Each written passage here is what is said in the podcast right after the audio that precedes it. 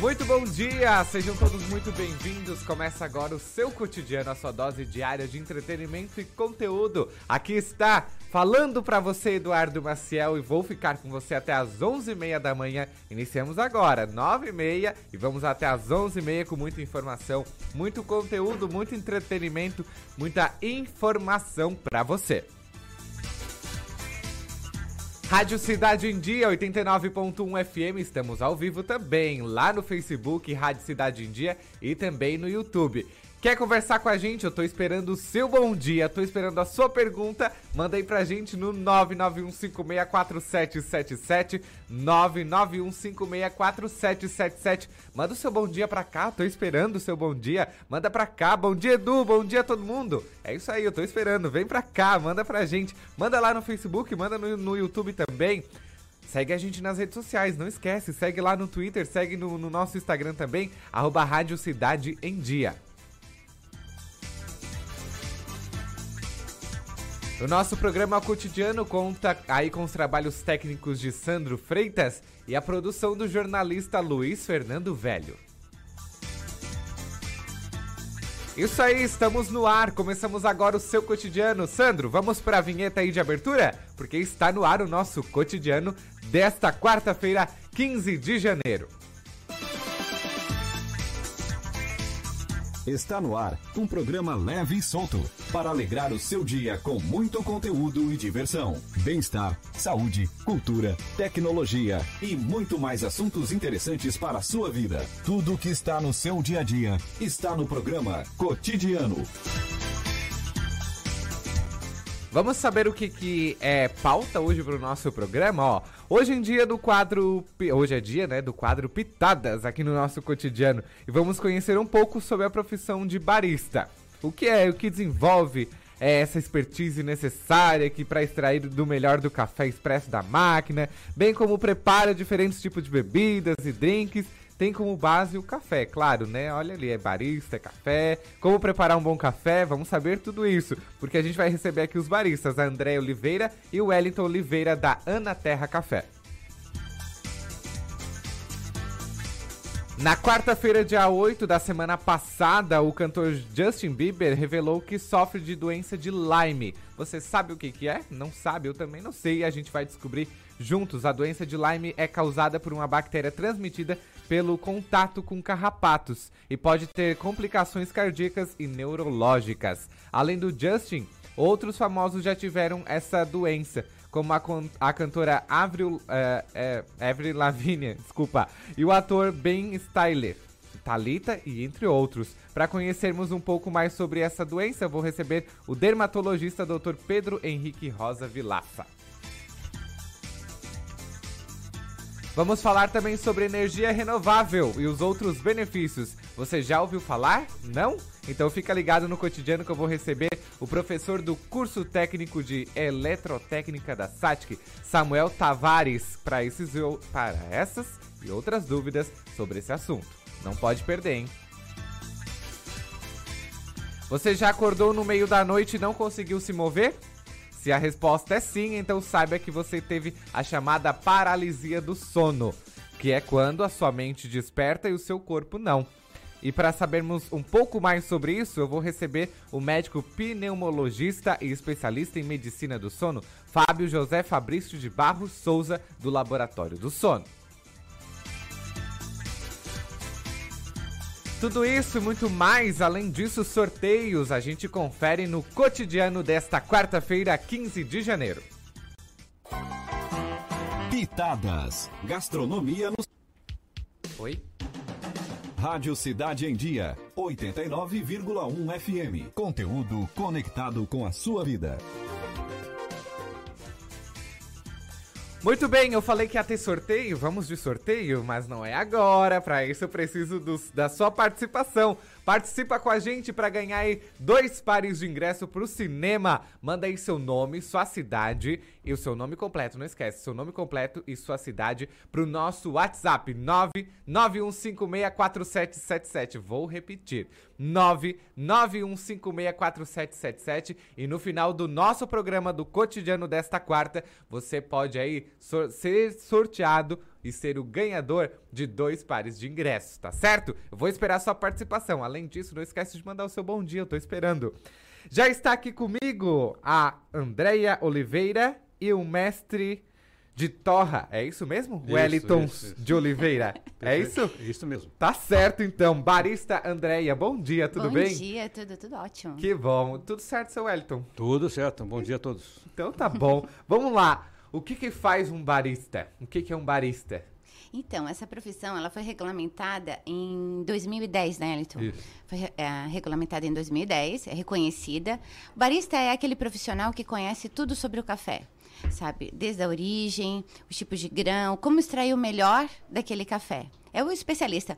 O barista tá é igual pro, pro, pro Ele café, é- igual o sommelier, né, Isso. Elton? Para o vinho. É, o barista está para o café, assim como o Isso. sommelier está para o vinho, né? Isso. Ah, tem esses dois profissionais, tem essa É, o diferença. sommelier do vinho, né? E o, o barista é o café. E o barista do café. É. E por que barista?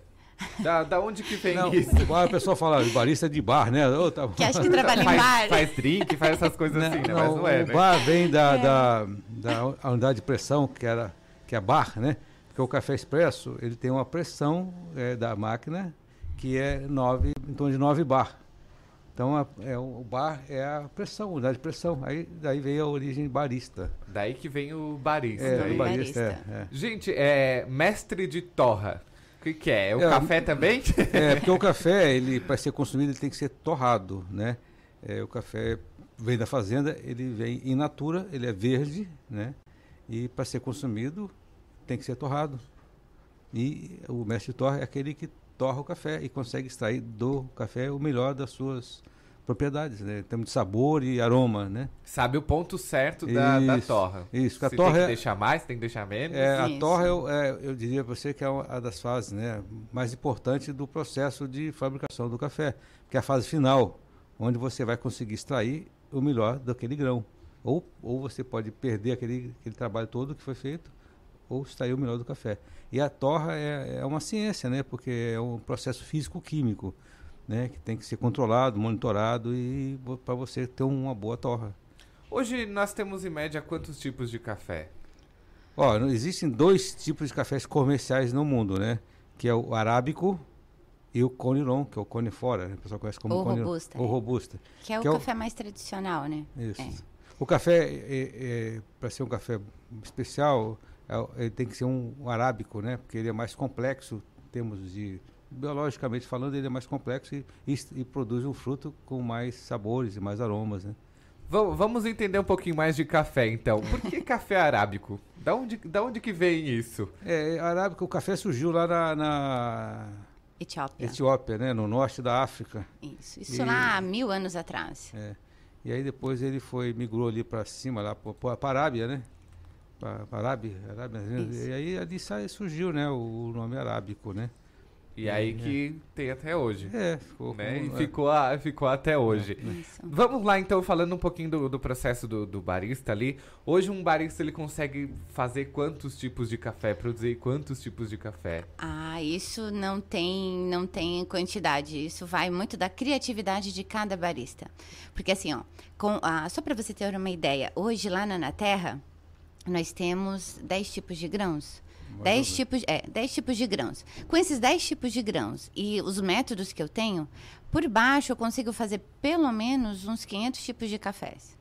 Nossa! Aham. Isso ah, por baixo, mas assim, ó. Porque eu posso criar blends. Blends é a mistura dos grãos. Eu pego, tipo, um bourbon com topázio, eu faço um blend. Mas eu posso fazer blend tipo 50, ah, 50 50, como eu posso fazer 50, é, ah, 30, é, 70. Então, assim, eu posso variar, eu posso brincar muito com isso. Por isso que eu digo assim, ó, um barista com criatividade, nossa, é, o céu é o limite. O céu é o limite. É, E tem quem goste do pretinho básico, né? Ah, Isso. sim, tem quem goste daquele pretinho básico, com e, e certeza. tem- vocês atendem muito isso? Não, eu Sim. não quero, eu quero o meu pretinho básico, né? Não, mas assim, ó, o que, que eu quero dizer para você? Esses tipos de cafés, esses blends, é, isso vai muito com o teu gosto. É, a gente procura saber, quando o cliente chega, a gente pergunta assim, ó, como que é o café que você gosta? Qual o tipo? Você gosta mais encorpado, mais suave? Então, conforme a- as, a- as respostas do cliente, a gente consegue criar o café, assim, ó, o mais próximo do que ele deseja. Entendi. Além disso, dá pra fazer aqueles desenhos em cima do café, Sim, né? aquilo é latte art. Latte Aqui- art. Isso, latte art, que é quando você crema o leite, você quebra as moléculas de gordura do leite, deixa o leite cremado, que parece assim um... um ele fica... ah, agora fugiu a palavra. Ele fica mais encorpado, Isso, mais, cremoso, mais fica tipo, fica cremoso. Ah, E, e é- com isso você consegue brincar e fazer aquelas, aqueles Desenhos, desenhos. Mas né? isso, assim, ó, não é fácil. Não, tem que ter todo treino, um- um muito treino, né? muito treino. com Tem, e certeza. tem várias figuras que dá pra Sim, fazer, né? dá, dá pra fazer roseta, um monte de coisa, cada, cada uma mais linda do que a outra. Hoje em dia eles criam, é, agora tá na moda o cisne. O cisne, cisne. É, o cisne é lindo. Então, assim, eles vão criando e o negócio... E vai fluindo, Vai né? fluindo, vai é fluindo. aí. Vocês, vocês também fazem o cisne por aqui. Sim, a gente tem o nosso barista lá, o Thiago, que ele faz um cisne maravilhoso. Maravilhoso. Então tá, olha lá, Ana Terra tá aí parecendo Uhum. Sim. café com cisne, gente. É. Isso aí. Hoje é, precisa. Existem cursos para baristas? Sim, inclusive a gente dá curso de barista ali. O que, que, o que, que a gente faz? A gente dá as noções básicas para uma pessoa trabalhar com café. Porque assim, para você fazer uma coisa bem feita, você tem que ter conhecimento. Né? Então, assim, a- ali todos os meus baristas, todos os- o, o pessoal que trabalha na, na terra, são todos eles formados. Eles sabem é, a- como proceder, a, qual a origem do grão, os tipos, sabem todos os processos para poder te oferecer e extrair o melhor do café. Então, assim, essa profissão, esse curso, que a gente dá essas noções, é, a gente ensina, fala um pouco da história do café, a, a, a- seleção dos grãos, Beneficiamento. beneficiamento, a torra, a pessoa acompanha uma torra, né? Aqui, o o Elton ali fazendo do começo até o final, que leva em média ali uns 13 minutos, né? e depois vai para a máquina, para aprender a mexer no moinho, porque assim, ó, para se tirar um bom expresso tem todo um, um- processo que não é simplesmente ir lá, moer, bota na máquina e deu. E não, deu. não é assim, o negócio é bem mais embaixo. Então a gente ensina todo esse passo a passo. Deixa eu- É, eu falo só um pouquinho da torra, né? Definindo um pouco o meu lado deixar ele. Claro, falar. claro. Não, vamos dividir. É, a gente falou um pouco da torra, é, e a torra, é, a Ana Terra é a única é, cafeteria aqui da, da região de Criciúma e região que faz a torra localmente, né? Então todo o café consumido por nós lá é torrado Na loja. na loja. Então isso faz muita diferença, né? Porque às vezes as pessoas falam, ah, é, comprei um café igual, mesmo, mesmo, mesma procedência tal, mas não é tão, tão Não é tão gostoso, bom. tão bom, tal. Porque a torra é que dá essa, essa, esse toque final no sabor, né? A torra feita no lugar e, e talvez co- consegue fazer a torra ali na frente do cliente? Consegue, Sim, a gente consegue. faz. E é. tudo isso dá um, um- um gosto É, diferente, dá, né? e a torra artesanal, é, um- é um- Artesanal. nós somos é, realmente uma torra artesanal, é- nós somos uma micro torrefadora de café, uma torra artesanal acompanhada é, minuto a minuto, porque a torra você não é só botar na máquina e deu tempo e tirou, não.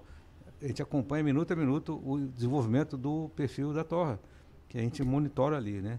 Então isso faz diferença, né? Sim, com É certeza. diferente daquele café que você compra lá no mercado, que já está lá torrado há um tempão, e eles torram, tipo assim, são 300, 400 quilos por vez. Não, a gente É. torra 5 quilos É, a por nossa vez. torradora é, uma, é pequena, É. né? Então a capacidade nominal dela é de 5 kg por, Por torra. por torra. Então você vê que é um trabalho bem É. artesanal mesmo. né? Bem de formiguinha, Sim, né? Bem de exatamente. formiguinha. E fica uma delícia. Fica, né? Café é tudo de bom, né, gente? Café É, depende do café. tem isso também. Tem, com certeza. É que o pessoal acha que café é tudo igual, né? É. Sim, E tem o mesmo gosto. Ah, né? então, aí vai no mercado comprar o café, vai procurar o que está em promoção, né? Que geralmente é o pior café que está lá em promoção. Sim. Está em promoção porque está antigo, velho e é tradicional, não é gostoso. Então a pessoa compra pelo preço ou pela marca que é mais difundida. Mais conhecida. mais conhecida, que ele conheceu mais, que fixou mais. E isso é um grande erro, né? Você vai economizar aí porcaria e vai tomar um café ruim. Sim. né? As pessoas estão hoje tomando consciência disso, né? Cada vez mais está tá tomando consciência disso. O, o café especial, né? Que esse café é diferente, ele cresce em média 15, 16% ao ano o consumo desse café especial, né? Então, é, você vê que a, a tendência é cada vez mais as pessoas conhecerem e, e ter a opção de tomar um café consciente, né? E só interrompendo ali o Wellington, o crescimento do café tradicional, esse, esse café comum de mercado, é, está em 3% ao ano. Né? Então, olha a diferença. As pessoas estão começando a acordar e ver o que, que é bom. né? Estão Então, ficando tem mais um- Ver o ligado. que é a qualidade, Sim, né? com Então, certeza. Um consumo consciente. Antigamente a gente fazia um consumo inconsciente, né? Então nós estamos tentando. Já ia direto pelo preço Ah, e pela, pela marca, né? E o objetivo da Anaterra aqui em Criciúma é divulgar o conceito do café especial. Né? Isso é um trabalho de formiguinha, um trabalho de aculturamento que a gente aos pouquinhos está conseguindo é, e, e botar na cabeça das pessoas esse conceito. Né? Que é bem legal. legal, É o que nos dá é. satisfação e prazer ver que as pessoas estão é, mudando o hábito. Nossa, né? a gente já tem muito cliente assim fiel, aqueles que só tomam o nosso café. É que saudável, só né? vão lá É. pra... Hoje em dia, com essa cultura do, do pessoal tomar consciência, cuidar da saúde, da alimentação, né? O café é um item também que você tem que é, ter preocupação em tomar um café saudável, né? Claro, tudo, tudo precisa, né? Isso, Eu- isso. Se tratando de alimento e se tratando de bebida, a gente precisa dar é, mais valor à qualidade, Com né? certeza, Porque sempre. valores Isso. e, enfim, Porque às vezes a pessoa marca, né? acaba assim, ah, vou comprar, como o Elton falou, vou comprar aquele ali que está em promoção. Só que assim, ó, é, você sabe quem é o grande consumidor de café no mundo? O ralo da pia. Sabe por quê? Geralmente. Você faz uma garrafa de café, você chega ali, ah, de manhã faz uma garrafa. Aí você vai lá tomar um, dois cafezinhos. Aí chega alguém, então você fala assim: ah, vou fazer um cafezinho pra gente. Joga aquele café, aquele resto todo e faz um café novo. Aí me diz, ao final das contas, esse café que você faz um pouquinho, ah, faz um monte, toma um pouquinho, joga fora, ele sai barato pra você? Não, Não sai. vai sair, né? Já o nosso café, o que, que a gente sempre orienta? Faz aquele pouquinho que você vai consumir no momento. Faz uma xicrinha. Né? Tem aqueles coadorzinhos de pano pequenininho. Faz aquele teu tantinho ali, você toma um café de excelente qualidade, que só te faz bem. E você não joga dinheiro fora, porque você toma até a última gota. E é tão bom é, você, é, aquele ritual do café, preparar o café, pegar, moer o café na, na hora ali, sentir aquele aroma, é, aquele, Exato. aquele ambiente, tudo isso que acho que isso é um resgate, né, daquele momento de descontração que o café te Sim. propicia, né? Total. Porque o pessoal hoje fala, vamos tomar um cafezinho, aí o pessoal cria aquele ritual, né? E o cheiro do café é tão bom. cheiro, né? exatamente. Às vezes quando eu vou fazer café lá em casa, eu pego o pote e fico cheirando. É. né? Parece coisa de louco, mas o Aham, cheiro do café é. é. muito bom. Ó, uma, né? uma dica nesse sentido aí, é você, quem puder comprar um moedorzinho manual e moer na hora o café. Na hora. Que aí você consegue liberar todos aqueles aromas tal da, do café e sentir o prazer de tomar um Sim. café. E é, as pessoas é, não têm noção que é barato isso, um moinho desse, manual, é barato pelo benefício que ele te traz. Né? Sim. Então- Estão pedindo aqui, ó, é, qual o melhor ou mais caro café do mundo? De onde ele vem? Ah, então, o café mais caro do mundo é o Kopi Lawak. Ele vem da Indonésia. Por que, que ele é mais caro? Ele é um café exótico. É, tem um bichinho lá chamado Cevita. civ- é, civeta. É, ce- Cevita, né? Cevita. Ai, Elton, agora É, tu me confundiu, é tu me confundiu a cabeça. É, então, é tipo um gambazinho. E ele come esse grãozinho e aí depois ele defeca. ele só come os grãozinhos. Deus. É, ele só não, come o grão maduro, tá? É, Tem só come- ele, ele escolhe os melhores grãos. grãos Ele vai lá, né? come, depois ele defeca, eles, eles ah, colhem aquilo, né? Juntam, lavam, Tá Certo. higienizam, torram e ele se tornou o café mais caro do mundo, que ah, custa em média mil dólares o quilo. Isso dá uns quatro mil reais. Eu tô de cara. É. Nós tínhamos ali na de loja. cara. É. O nosso acabou, né? O nosso estoque acabou, porque assim, ó, 4 Isso mil reais tem é muito. saída? Tem. Eu É. trouxe, eu fui pra feira. Sandro, tu tá escutando isso, Sandro, nosso operador? Mas tem, tem. É? Então, a gente foi pra feira, ano passado a gente trouxe 4 quilos, né, Elito? É. Ai, só que assim, 4 mil reais, gente, é dolorido. Mas enfim.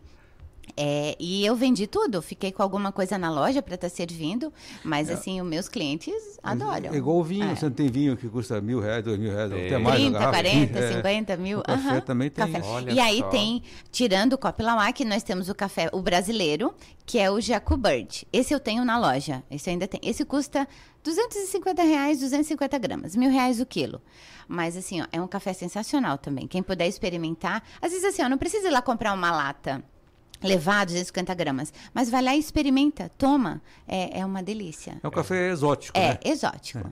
É saboroso, é bom, é, e tem essa tradição aí, né? do- É. A Bia está dizendo aqui, ó. A Bia é a nossa apresentadora do, do A Noite do programa atual, daí, das 7 horas. Ela diz assim, ó, eu amo café, meu preferido é o Bourbon amarelo. Isso é o nosso carro-chefe. Isso, a qualidade é completamente diferente. Sim, é bem isso É mesmo. Bia- Beijo, Bia, obrigado. Ô, Bia, Bia, eu, eu- eu sugiro você tomar o bourbon vermelho. É. Que nós temos um bourbon vermelho, que é o IAC 662, que ele é sensacional. Tá sensacional esse É, café. eu, eu eu sugiro, eu prefiro É. o, o vermelho, né? Mas, Mas assim, ó, café, gosto, cada É. um tem o seu. É, por tipo exemplo- assim, só pra você ter uma ideia. Eu não gosto do café do Elito e ele não gosta do o meu. café dela é ruim. Olha só. É. O é ruim. Como assim?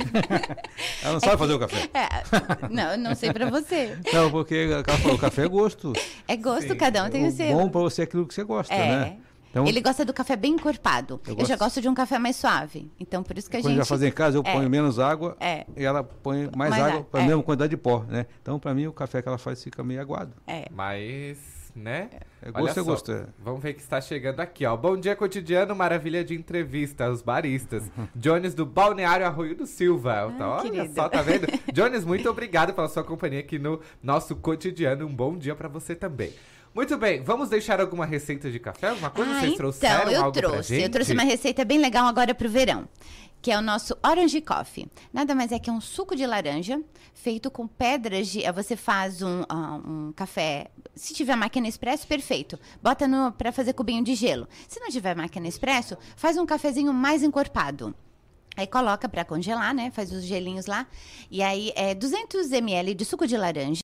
Bota mais ou menos umas seis pedrinhas de, de café, né? É o expresso ou um café coado mais encorpado. Coloca uma bola de sorvete de creme, se não quiser também, não tem problema. E bate no liquidificador. Fica uma delícia, super refrescante e te dá aquele para te Tudo isso, como é que é o nome? É Orange Coffee. é Orange suco de laranja Coffee. com café. Suco de laranja com café. Isso. Suco de laranja natural, né? Suco Nada de, pacotinho, Sim, né? por favor, de, lá, natural. Faz ali a Senão laranjinha não é na o mesmo hora. gosto. É verdade, Não fica é o uma mesmo delícia. gosto. Muito bem. Mais alguma coisa? Gente, uma pergunta. O café da cafeteira, o que, você, o que vocês me dizem? É um café que dá pra se enfrentar ou, tem, ou é melhor? Dá. Sempre, ou é sempre melhor aquele da coado na... Não, assim, ó, é como a gente falou, cada um tem o seu gosto. Então, o café da cafeteira é o seguinte: você faz, mas de preferência toma na hora, não deixa ali esquentando, porque ele vai ficando, é, ele vai Queimado, vai engrossando, queimando. queimado, e aí você não consegue mais tomar. Aí, não fica consegue bem, mais. é, daí fica bem complicado. Gente, é, café solúvel um dia. Ai, Foi um dia café? Não. é o resto do resto do resto É, do a gente café. não, não A gente não recomenda. é, não, não recomenda. Não, não recomenda. Porque é químico, né? Tem químico. É. tem- Você não sabe como é que tem várias maneiras de fazer esse café solúvel, então usa, usa até solvente. né? É, É, mas não, esse não a gente não- realmente não recomenda. É. Café solúvel, eu sei que é prático. Eu, antes de conhecer sobre café, era o meu, era o meu café predileto, que eu colocava xícara de, de leite Leite. para esquentar no micro-ondas e fazia ali o meu café. Aí depois que eu descobri, fui a fundo e vi o que, que era o café solúvel, nunca mais eu tomei. Nunca mais. Hum, não entra mais na minha casa. Muito bem. Gente, onde achar vocês, Andréia e Wellington? Ah, então, tem né? telefone de contato, tem redes sociais. Então, né, na Terra Café, agora a gente mudou, estamos há. tri- Vai fazer três meses? Três meses, É, três meses ali na rua Lauro Miller, 188, bem próximo à Praça do Congresso. E a gente está numa casa que ficou maravilhosa, então um espaço muito gostoso. Tem estacionamento. Estacionamento, que era o nosso Importante. grande problema. Importante. Agora a gente tem estacionamento. E se não tiver ali dentro, tem ah, várias ah, vagas em volta, tem vários estacionamentos ali em volta. Então, assim, ó, tá bem fácil de chegar na, na Terra É um agora. ambiente também gostoso, né? tem umas, ali uma frente, uma árvore bonita, um deck, as pessoas ficam na, na sombra, embaixo de uma árvore, né? Olha Tomando só. um cafezinho, ficou bem legal. Tudo Na- pra tomar o seu café Tudo com... para tomar. E na sexta-feira, sempre a gente tem ao final do dia, ali das 5, das 5 em diante, música ao vivo. Então, assim, para tomar o teu cafezinho, tomar uma, ah, um Ó, drinkzinho. E tem- eu posso falar um pouquinho aqui? Só- Nós temos um, Pode. um chopp com café. Um chopp que nós desenvolvemos com o nosso parceiro da Blend. É, o Ele Rubens, é, o Rubens Angelotti. da- da Como Blend. assim, gente? Então, café é- com chopp? É, tem um chopp artesanal que ele fabrica, né? E aí ele introduziu nesse chopp o nosso café. O nosso catuai amarelo, que ficou fantástico. Então ficou um, caf- um chopp com gostinho de café. Nesse verão, com esse calor, pô, é tudo de bom. Vai tudo. Tudo Ou de bom. seja, café não é só quente pelando, né? Não, Dá pra ir com um não. choppzinho Isso. também. Dá, com certeza. Muito E bom. tem café gelado também, né? Que é o nosso. O cold brew, que a gente ainda não está fabricando, mas em breve estaremos aí o cafezinho gelado. Já vai estar uhum. na, na, ativa. Já vai muito estar. bem, gente. André e Wellington, muito obrigado pela participação de vocês no nosso cotidiano de hoje. Foi um prazer receber oh, vocês aqui. Nós a gente que né? agradece. Né? E sempre que tiverem novidades, tragam pra gente. Os nossos microfones estão abertos. Ai, pode deixar muito então. Bom. Muito obrigada. Então, tá bom, muito obrigado. Gente, olha só, nós recebemos aqui a Andréia e o Wellington, eles que são barista e mestres de torra, aqui da Ana Terra Café de Criciúma, falando um pouquinho sobre o café, os tipos, tudo isso. É uma delícia, né? Acordar de manhã cedo, tomar aquele cafezinho. E olha, tem muitos tipos de café, hein? Não sai daí, a gente já já volta com mais informação, com mais conteúdo aqui no seu cotidiano desta quarta-feira. Me espera aí, eu tô esperando essa mensagem. 99 91564777. Manda aí o seu bom dia, manda seu alô pra gente, tá bom? Até já! Está no ar um programa leve e solto para alegrar o seu dia com muito conteúdo e diversão, bem-estar, saúde, cultura, tecnologia e muito mais assuntos interessantes para a sua vida. Tudo que está no seu dia a dia está no programa Cotidiano. Olá, eu sou Beatriz Formanski e estou aqui na Rádio Cidade em Dia de segunda a sexta-feira no programa Atual. Aguardo vocês a partir das 19 horas com informação e conteúdo de qualidade para acompanhar as mudanças da sociedade. Então sintoniza aí no 89.1 FM e segue a gente no youtube.com barra Rádio Cidade em Dia para assistir todos os nossos conteúdos. Não esquece de acompanhar as nossas redes sociais, arroba Rádio Cidade em Dia no Instagram, Facebook e Twitter. Rádio Cidade em Dia, conteúdo de qualidade no ar e na palma da sua mão. Para você que curte um visual exclusivo, seja para você ou para o seu carro, a Audi Brightcop lhe convida a conhecer a nova loja virtual, a Audi Shop SC. Lá você encontra acessórios, peças, rodas especiais e muito mais. Tudo com a garantia de peças originais Audi, em um ambiente de fácil navegação e seguro. Tem ainda a facilidade de pagar em até três vezes no cartão ou no boleto com 5% de desconto. Acesse audishopsc.com.br e faça o seu estilo. No trânsito, dê sentido à vida. ZYN 553. Rádio Cidade em Dia. Conteúdo conectado com a sua vida. A melhor forma de se evitar a dengue é combater os focos de acúmulo de água, locais propícios para a criação do mosquito transmissor da doença. Para isso, é importante não acumular águas em latas, pneus velhos, vasinhos de plantas, jarros de flores, garrafas, caixas d'água, tambores, lixeiras, entre outros. A prevenção é a única arma contra a doença. Faça sua parte e mantenha a cidade longe do mosquito da dengue. Uma campanha Grupo Catarinense de rádios. Olá, eu sou Fabrício Júnior e estou aqui na Rádio Cidade em Dia de segunda a sexta-feira no programa Redação Cidade. Aguardo vocês a partir das 17 horas com tudo que foi notícia na região, no Brasil e no mundo, além de comentários sobre economia, política e esporte. Então sintoniza aí no 89,1 FM e segue a gente no youtube.com barra Rádio Cidade em Dia para assistir todos os nossos conteúdos. Não esquece de acompanhar nossas redes sociais, arroba Rádio Cidade em Dia no Instagram, Facebook e Twitter. Rádio Cidade em Dia, conteúdo de qualidade no ar e na palma da sua mão.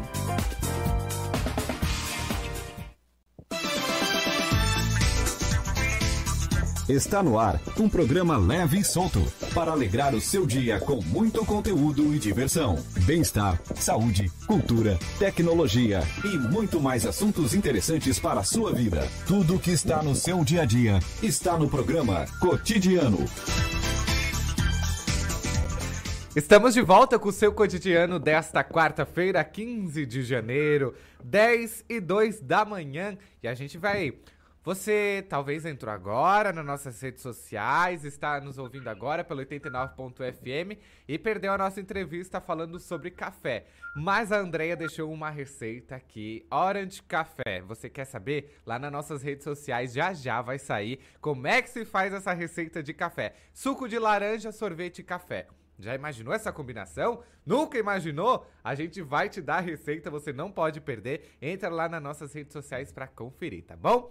Quer mandar o seu alô? Quer mandar o seu bom dia? Eu estou aqui esperando o seu bom dia. Já falei desde o começo do programa. 991564777 Tô esperando o seu alô e o seu bom dia. Estamos ao vivo lá no YouTube também no Facebook, tá bom, gente?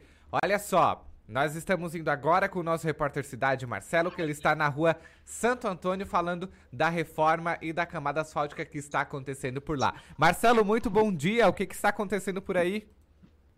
Oi, bom dia. Eu estou aqui na rua Santo Antônio com a Ercílio Luz. O pessoal está finalmente finalizando a obra aqui de revitalização asfáltica aqui. Estão fazendo o último trecho, que é entre a rua Ercílio Luz e a Engenheiro Fiusa da Rocha. O trânsito está interrompido aqui nas primeiras horas da manhã e a expectativa de que esse trecho aqui seja concluído aqui, a repavimentação asfáltica, até por volta do meio-dia.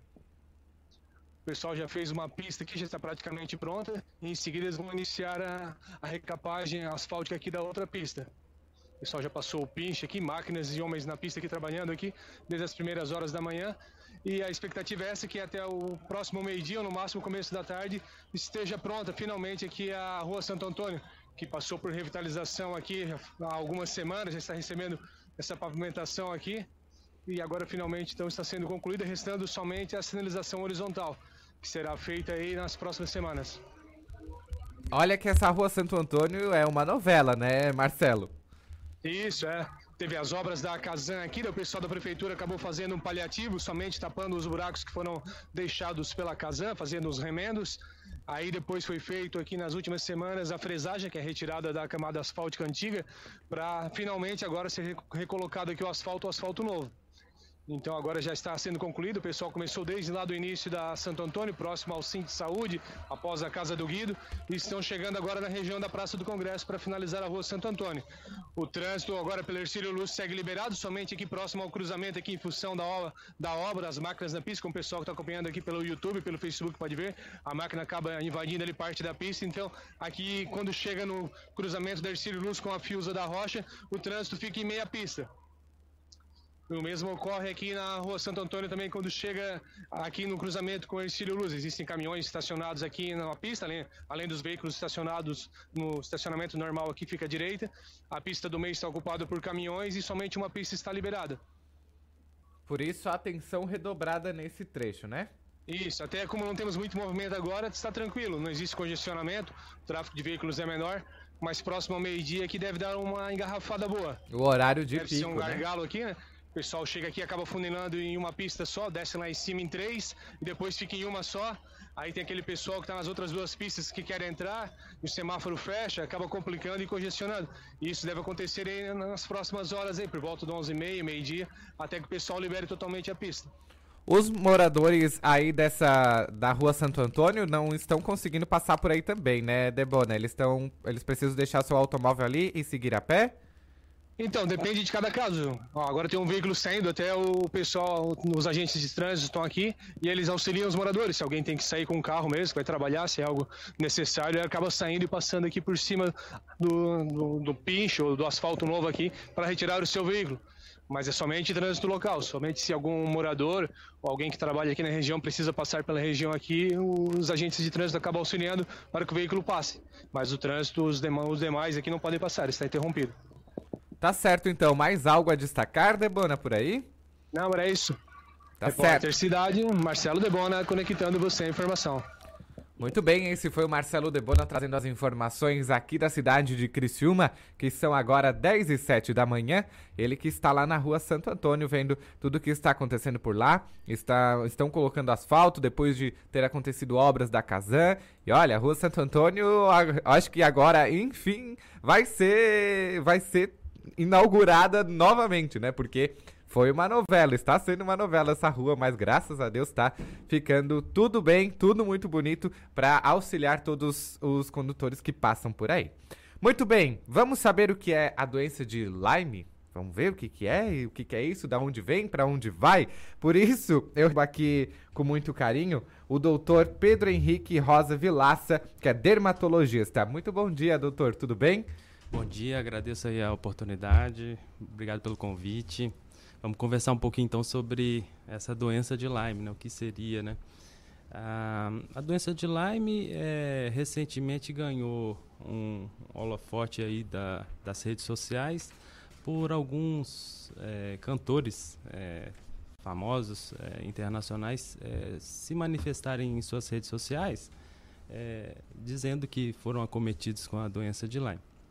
Então, ela inicialmente é, é, foi, foi descrita assim, né, nos Estados Unidos, na cidade de Lyme, uma cidade que fica é, perto de Nova York, perto de Boston, e por isso é, foi batizado com esse nome, né?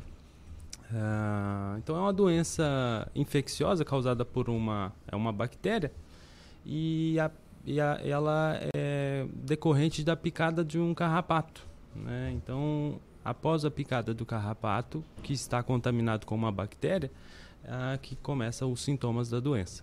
Aí é de um carrapato, né? Exatamente. Então, uh, o carrapato mais é, o, o, clássico carrapato que foi da doença de Lyme é um carrapato é, que está presente nos Estados Unidos, muito comum é, em veados, os animais silvestres, também em alguns ursos né, da região, né, e, mas a gente tem a forma é, no Brasil da doença de Lyme, é causado por um outro tipo de carrapato, uma outra espécie. Que no Brasil, então, é uma espécie que está mais. Esse carrapato é, ele está mais presente aqui nas capivaras, né, o que é o carrapato estrela. É o mesmo carrapato que causa uma outra doença, que é a doença, a febre maculosa, mas são bactérias diferentes. Né? A bactéria que causa a doença de Lyme é uma bactéria de um nome tanto quanto diferente, né? É uma chama-se Borrelia, Borrelia burgdorferi, que foi o sobrenome do, do, do, pesquisador que conseguiu identificar essa bactéria. É, e aqui uh, no Brasil nós ainda não conseguimos identificar especificamente essa bactéria, mas uma bactéria da mesma família, um suspeita que seja também uma da, da, do gênero Borrelia, né? Mas uh, com características é, um pouquinho diferentes da, da, da, bactéria descrita lá nos Estados Unidos, na cidade de Lyme. Ou seja, está muito próximo da gente, né? É. A capivara está aqui, é. né? Nas cidades vizinhas, aqui nas nossas reservas, está muito próximo, né? Sim, sim. Então, assim, é, em, falando de, do Brasil, né? A, a, gente considera que a gente tem uma doença de Lyme simile, né? É, uma, uma doença parecida com a doença de Lyme. E por algum tempo ele até ele foi denominado com outro outro né, um outro nome para essa doença que seria uma síndrome de Bajo Yoshinari que é um é um pesquisador de São Paulo que estudou bastante a, a doença.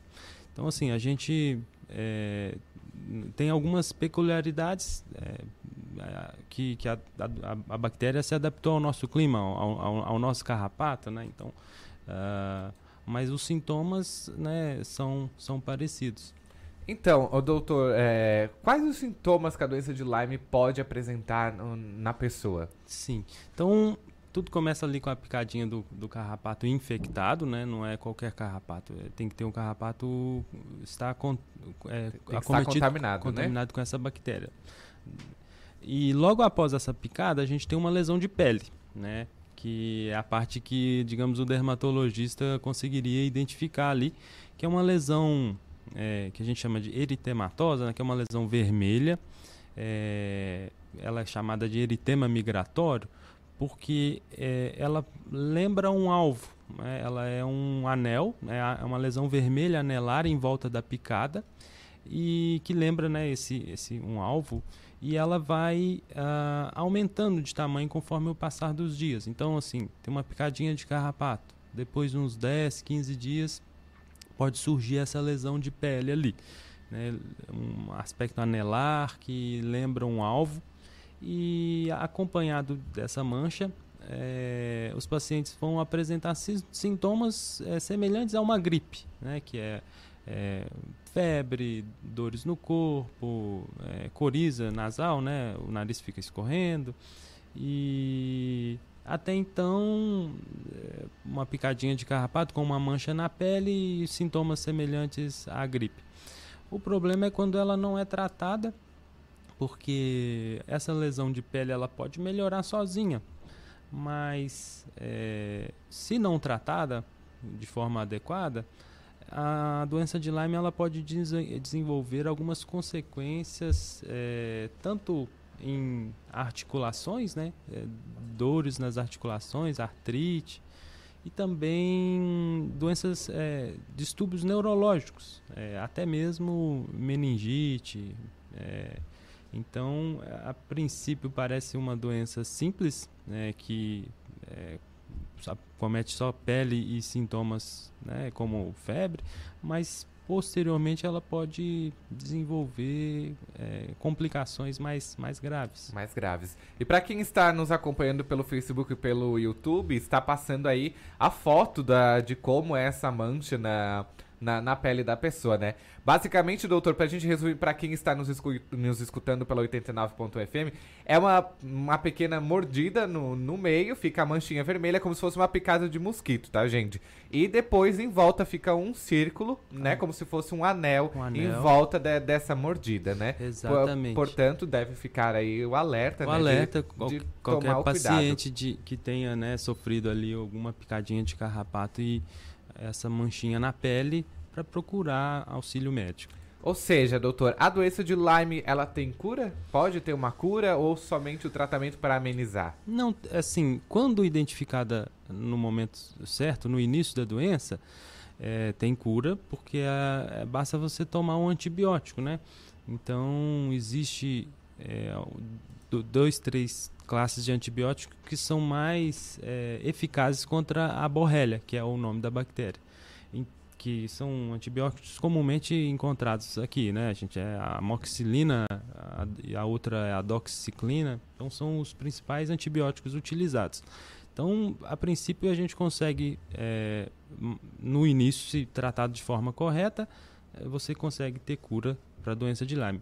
O problema é, são aqueles casos que o paciente não, não teve o tratamento inicial adequado e desenvolve aquelas, aquelas complicações. Então, por algum motivo, é, que a pessoa desenvolve é, sintomas é, reumatológicos, é, como se fosse né, o reumatismo assim, causado em decorrência da, da bactéria. Então, o paciente passa a ter, é, se não tratado, dores articulares intensas, dores musculares, fraqueza, fadiga e é descrito eh, nos Estados Unidos até uma síndrome, síndrome da fadiga crônica, né? Que o paciente está sempre cansado. Ah, Para esses casos que chegaram a desenvolver é, essas complicações articulares, nas articulações, né? Ou neurológicas, ah, é mais difícil, digamos assim, se obter uma cura, porque é como se ele ficasse com algumas sequelas.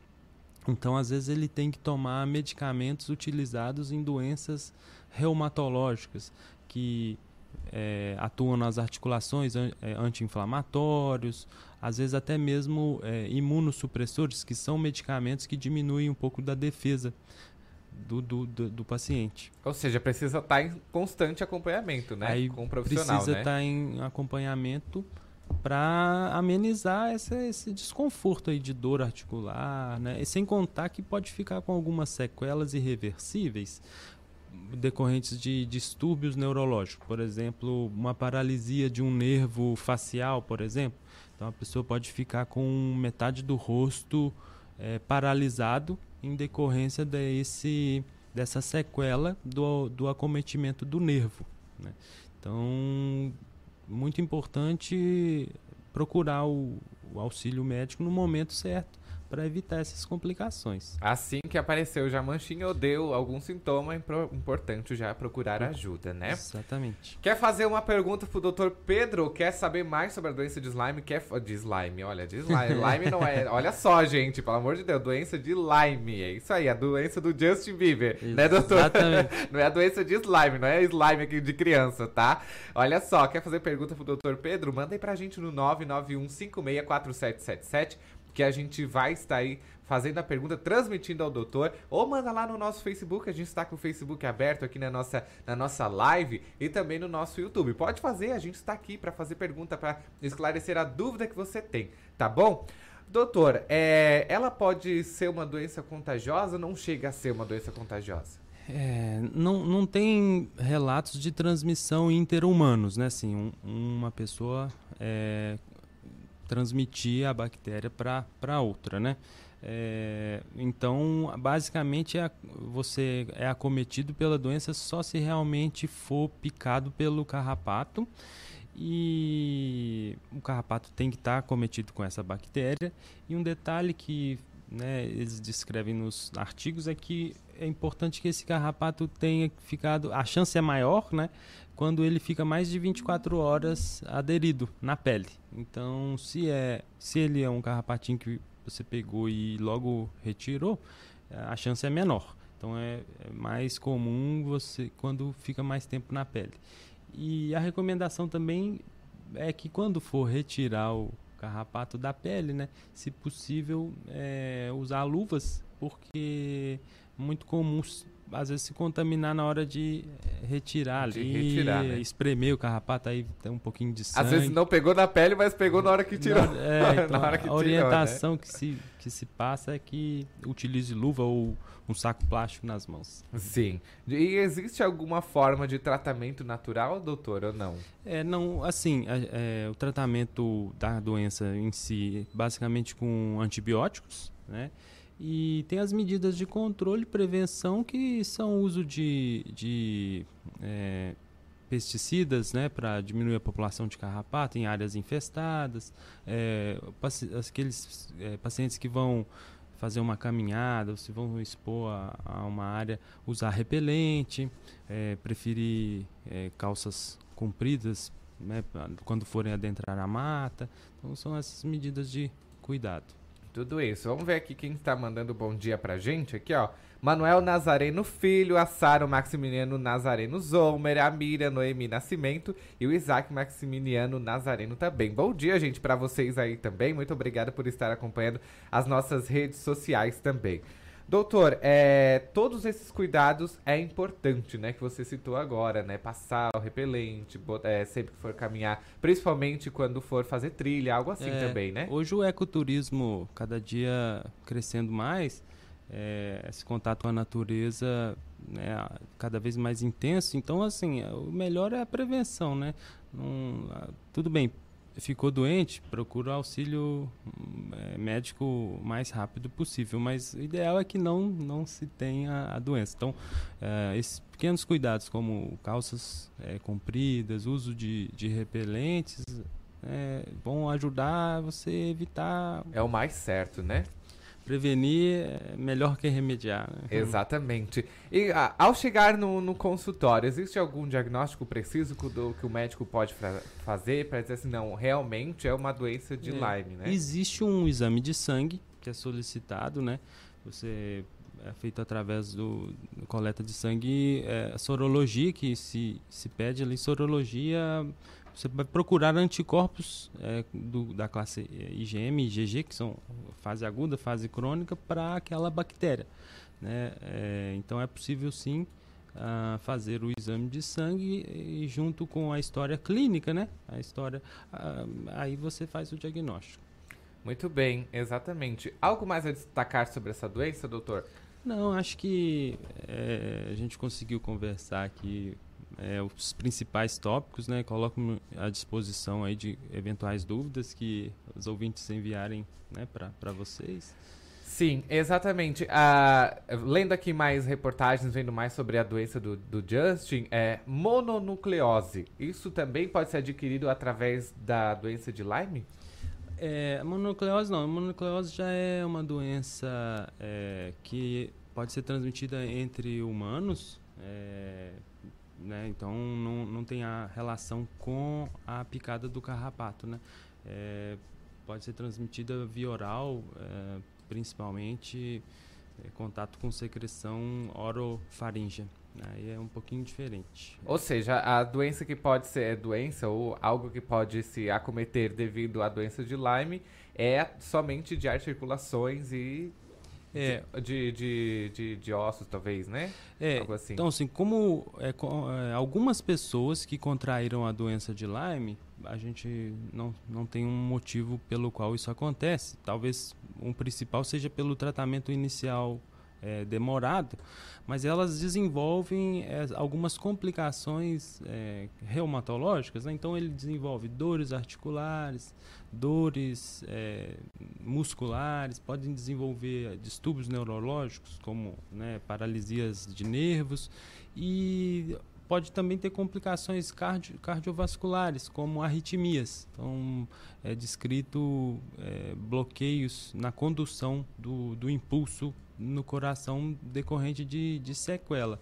Então, no caso, né, a gente é, viu na- nas redes sociais aí que o Justin Bieber manifestou que está sofrendo é, sequelas da doença de Lyme. né? Então ele foi um dos, dos, digamos assim, premiados aí que infelizmente evoluíram com essas sequelas de dor, dores articulares, dores é, musculares, né? Para ele, provavelmente já fez o tratamento com antibiótico, mas agora ele precisa cuidar dessas, dessas cicatrizes, digamos assim, que é a doença que ele desenvolveu. Né? Existem outras artrites, outras dores articulares que começam com alguma infecção, né? outras doenças, artrites reumatoide, por exemplo, que também começam com uma infecção, mas não uma infecção de carrapato, é uma infecção de, de garganta, por exemplo. Ah, mas, no caso da doença de Lyme, foi decorrente da picadinha do carrapato. Por isso, dá atenção sempre antes, desde que descobriu a doença, preciso dar atenção sempre, né? Sim, o diagnóstico inicial ali, o tratamento precoce vão influenciar na, no resultado final ali da- das sequelas. Exatamente. Estive aqui, está aqui comigo, não esteve, né? Está ainda aqui comigo o dermatologista Dr. Pedro Henrique Rosa Vilaça. Doutor, muito obrigado pela sua participação no nosso programa. Foi um prazer receber você É, aqui. Eu que agradeço pelo convite e fico muito feliz aí por ter participado. Os nossos microfones estão abertos para quando quiser voltar. Ah, tô disposto, é só convidar que estamos de volta. Só convidar. Ó, Luiz, presta atenção aí. O doutor está disposto. Vamos lá, então. Muito bem, gente. Olha só, nós falamos um pouquinho sobre a doença de Lyme. Não é slime, tá? Essa de criança, é doença de Lyme. Por isso é preciso ficar bem atento. É, essa doença que é transmitida através do carrapato, que este- esteve lá nos Estados Unidos, mas está tendo aqui também. Não é o mesmo carrapato de lá e daqui, tá bom? Por isso, a prevenção, sempre que for fazer uma trilha, sempre que for ter contato com com ah, o mato, vamos dizer assim, né? Fazer as suas aventuras, é preciso se prevenir, botar o seu repelente, botar uma calça, para que você também não possa ser atingido por esse serzinho pequenininho, mas que pode trazer uma complicação muito grande para sua vida, tá bom? Vale lembrar, nós estamos nas redes sociais, hein? Olha só, no Facebook ao vivo, no YouTube ao vivo, nós também estamos no nosso Instagram, postando, repostando tudo com muita frequência. O Tadeu está lá repostando. Eu falei sobre aquela receita de café com suco de laranja e sorvete, hein? Daqui a pouquinho estará lá no nosso Instagram e você não pode perder, tá bom? Olha só, eu quero receber o seu bom dia, hein? Não recebendo o seu bom dia, então manda pra cá, 991564777. Além disso, manda seu nome completo, sua cidade e diz que você quer ganhar os nossos páreos de ingresso para o cinema, hein? Manda aqui pro nosso WhatsApp, eu tô aqui esperando o seu alô, o seu bom dia. 991564777, que a gente vai para um rápido intervalo e daqui a pouquinho a gente volta. Vamos ver quem está lá no nosso Facebook mandando alô? Vamos ver. Nós temos aqui a Iris Dias, lá da Bahia, o Denilson Miotelli, a Dulce da Léfia, a Undina Cainelli, a Maria Jesus de São Paulo, o Léo Marques, olha só, meu excelentíssimo tá aqui ligado também, fica aí. A Andréia Vicente, também lá de Treviso. A Franciele Pelizaro, legal, Dudu, boas informações, parabéns. Obrigado, Fran, obrigado pela companhia de vocês também. No nosso YouTube está a Bia Formansky, obrigado, Bia, que apresenta aí o, ah, o programa atual A partir das 7 horas da noite até as 8 horas, hein? Não perca o programa da Bia também, que é muita informação legal. Nós vamos pro rápido intervalo, já já nós voltamos com mais informação para você. Nós vamos falar aí sobre energia renovável, hein? Não perde, tá imperdível. Fica aí, me aguarda que eu já volto. Está no ar um programa leve e solto para alegrar o seu dia com muito conteúdo e diversão, bem-estar, saúde, cultura, tecnologia e muito mais assuntos interessantes para a sua vida. Tudo que está no seu dia a dia está no programa Cotidiano. Participe dos nossos programas pelo Twitter. Faça seu comentário usando a hashtag Rádio Cidade em Dia. Amor, não fique preocupado, mas hoje à noite eu sonhei com o meu ex. Papai, eu tenho dois namorados e estou pensando em ampliar pra três. Querida, me desculpe a franqueza, mas acho que você engordou. Vovó, aquela sua sobremesa é muito ruim, foi por isso que sobrou. Aquele seu perfume que eu adoro, hum, lembra minha primeira namorada. Aquela sua camisa autografada do Brasil não sumiu, eu dei pro filho da empregada. Eu uso seu batom e seus vestidos sempre que você está dormindo. A cada dez vezes que a gente namora, em oito delas acabo fingindo. Tem muitas coisas que a sua família não precisa saber. Mas se você é doador de órgãos, isso você tem que informar. Seja um doador, avise sua família. Uma campanha da APAR. Uma campanha Grupo Catarinense de Rádios. Rádio Cidade em Dia, 89,1 FM. Conteúdo conectado com a sua vida.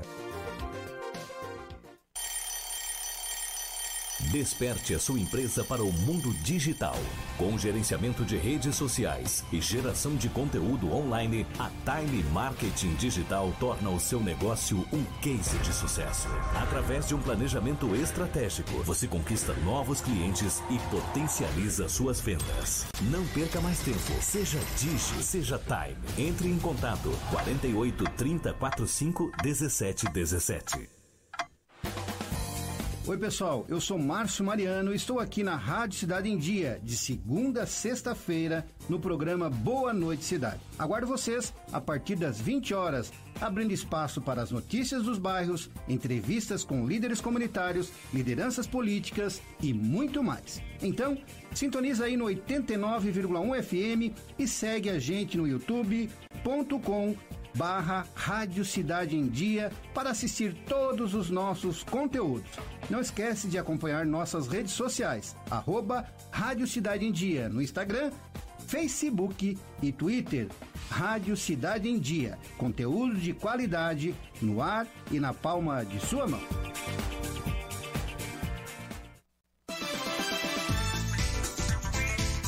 Está no ar um programa leve e solto para alegrar o seu dia com muito conteúdo e diversão, bem-estar, saúde, cultura, tecnologia e muito mais assuntos interessantes para a sua vida. Tudo que está no seu dia a dia está no programa Cotidiano.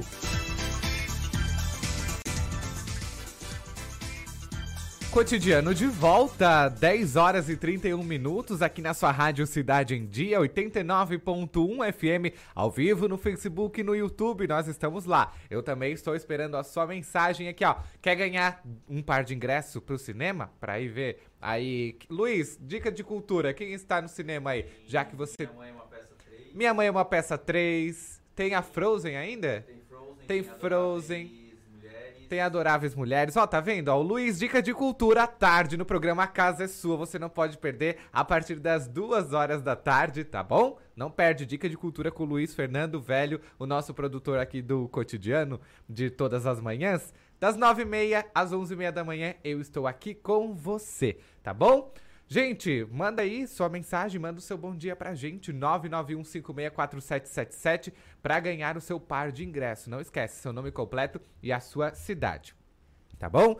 Vamos entender um pouquinho sobre o que que é energia renovável, vamos ver aonde ela está, se a gente pode, se a gente não pode, vamos saber de onde ela vem. Está aqui comigo já o professor do curso técnico de eletrotécnica da SATIC, Samuel Tavares. Muito bom dia, Samuel. Prazer em receber você aqui. Bom dia, é um prazer para mim. Bom dia a todos os seus ouvintes. Que bom. Samuel, energia renovável. O que, é uma energia renovável? Bem, podemos iniciar então né, com o conceito sobre o tema sustentabilidade. É que hoje está bem, a flora aí, pessoal, estão comentando bastante, mas a questão é, estão utilizando isso aí? Né, no seu dia a dia isso realmente procede? Aí eu trouxe para vocês sobre energias, né, e inicialmente podemos considerar sustentabilidade, que é uma característica sobre a condição de um processo, de um sistema que permite a sua permanência. Aí nós trouxemos agora um tema de energias renováveis. Ou seja, não é só uma energia, né? São hum, várias não, energias, são várias, né? né? Várias possibilidades de energia. Claro. E a gente começa assim, o que são energias renováveis e o que não são energias renováveis? Bem, sobre um conceito de energias renováveis, é toda aquela que vem de recursos naturais né, que são naturalmente reabastecidas. Exemplo, sol, né, o vento, através da chuva, né, é considerado energias renováveis. Uh, eu, eu consigo ter uma energia renovável em casa, na minha casa aí? Com certeza. Né, hoje nós estamos, é, até né, os ouvintes com certeza estão aí procurando os informativos, até o nosso presidente ele se retratou referente à Agência Nacional de Energia, né, o que está sendo atualmente tão falado sobre a geração distribuída. Então é permitido sim, e essa permissão veio né, por meio da resolução 482 a partir de 2012. Então, até 2012 que você quisesse fazer é, é, sobre uma regulamentação, né, vamos considerar que a energia solar fotovoltaica, que é hoje é o que está em tema né, em todo o país e no mundo isso já acontece há algum tempo. Mas no Brasil, até então, isso não era utilizado. Hoje, se eu quisesse fazer qualquer geração, teria que ser por meios de baterias, que é considerado como off-grid. É, então, sobre a utilização dessa energia, nós já estamos num patamar melhor.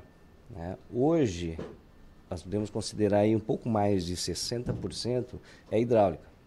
Né? E aí estão surgindo outras formas que nos dão a possibilidade cada vez mais de geração por meio de energias renováveis. Ou seja, para que, quem está em casa, quem está nos acompanhando, o que seria hidráulica? Uma energia hidráulica? Vamos é, seria uma energia hidrelétrica, né? Tudo proveniente à água, que é a fonte primária por água. Por água, tudo Isso. por água, as hidrelétricas. Isso, que são as usinas, as pequenas centrais hidrelétricas.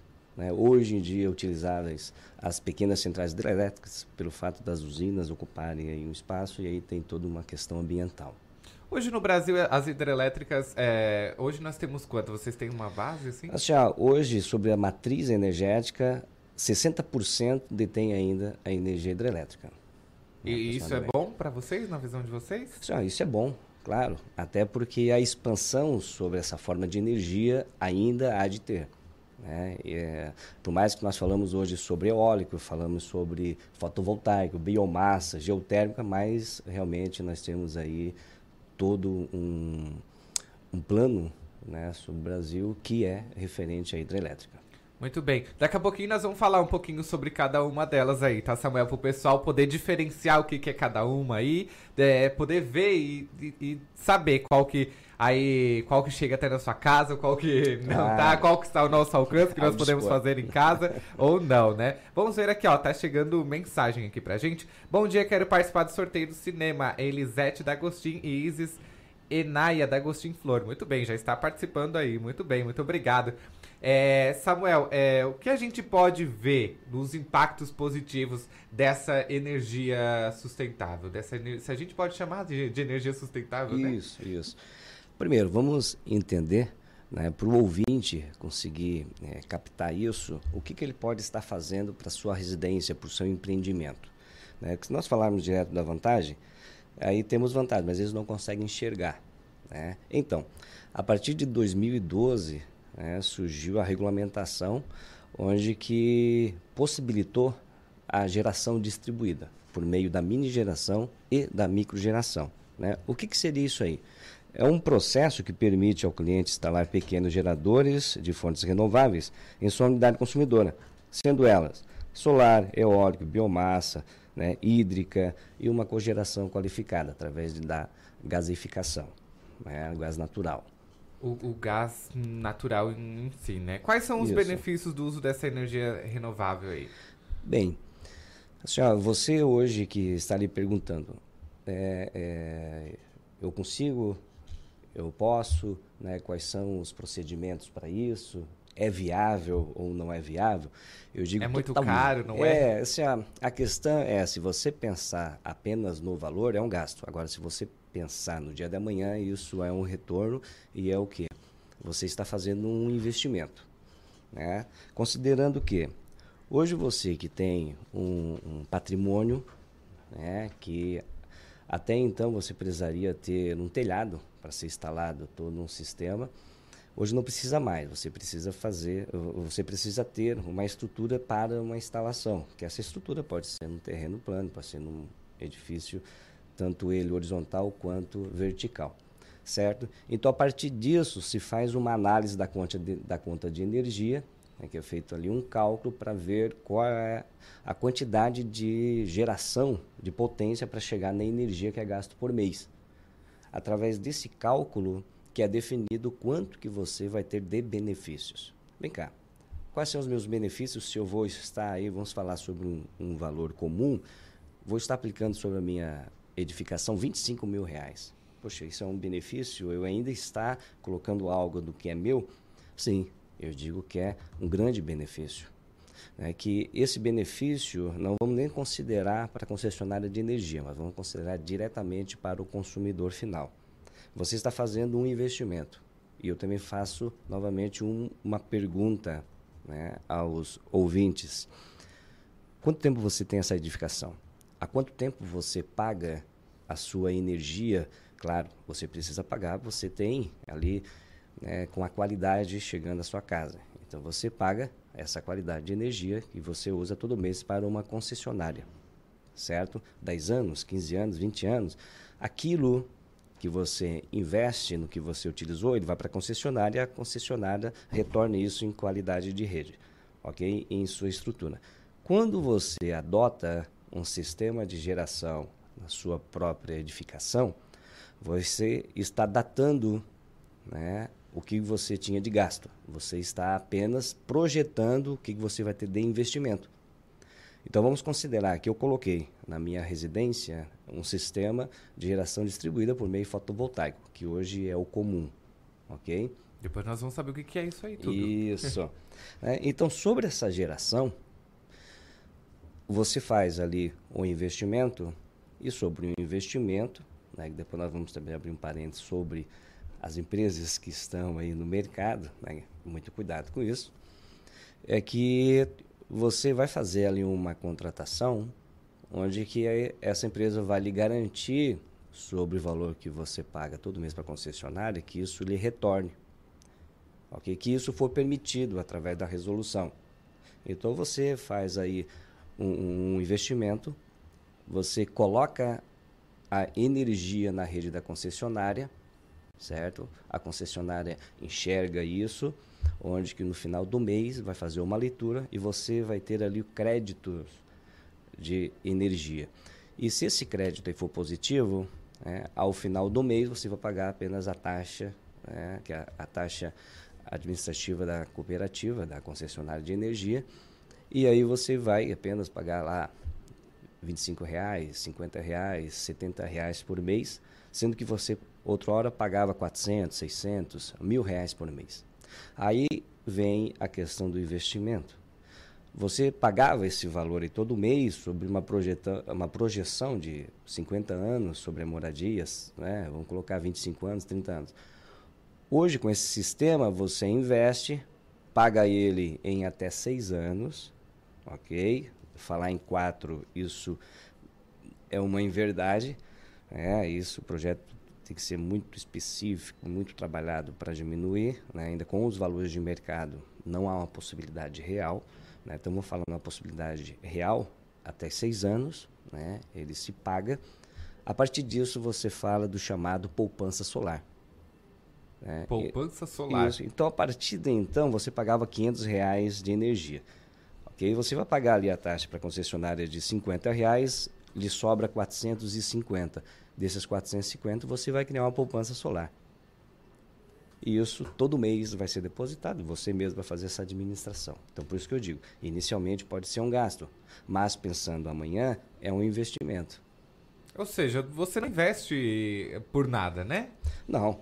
Até não, porque, não é em vão o investimento. Não, até porque é o seguinte, eu até lhe digo, né, e não é questão de aconselhar. Claro, quem tem bala na agulha né, faz isso à vista. Mas também, se não quer descapitalizar, tem hoje sim os financiadores, os bancos, as, agências de créditos que podem fazer isso.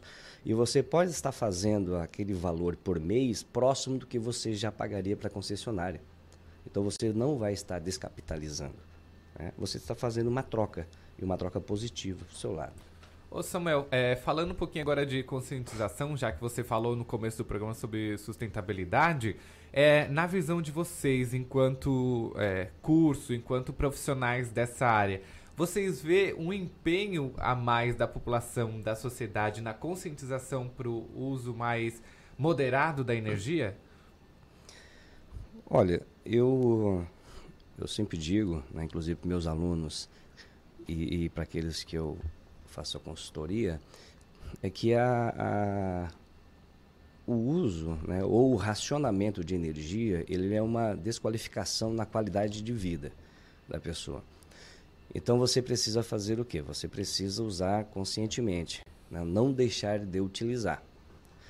E, e, vou lhe falar, a nossa região é uma região que tem aí os melhores quilowatts-hora né, de todo o Brasil. Então eu vejo que, sobre preocupação de não estar utilizando, eu vejo que há sim, até por uma questão também no final do mês a conta aumenta. Né?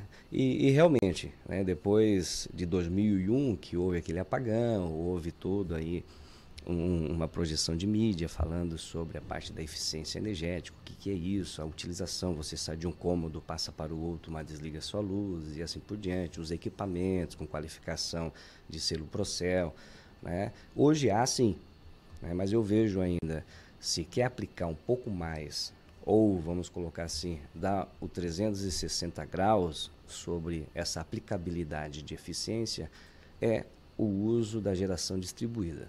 Até porque você vai estar auxiliando, inclusive, a sua concessionária.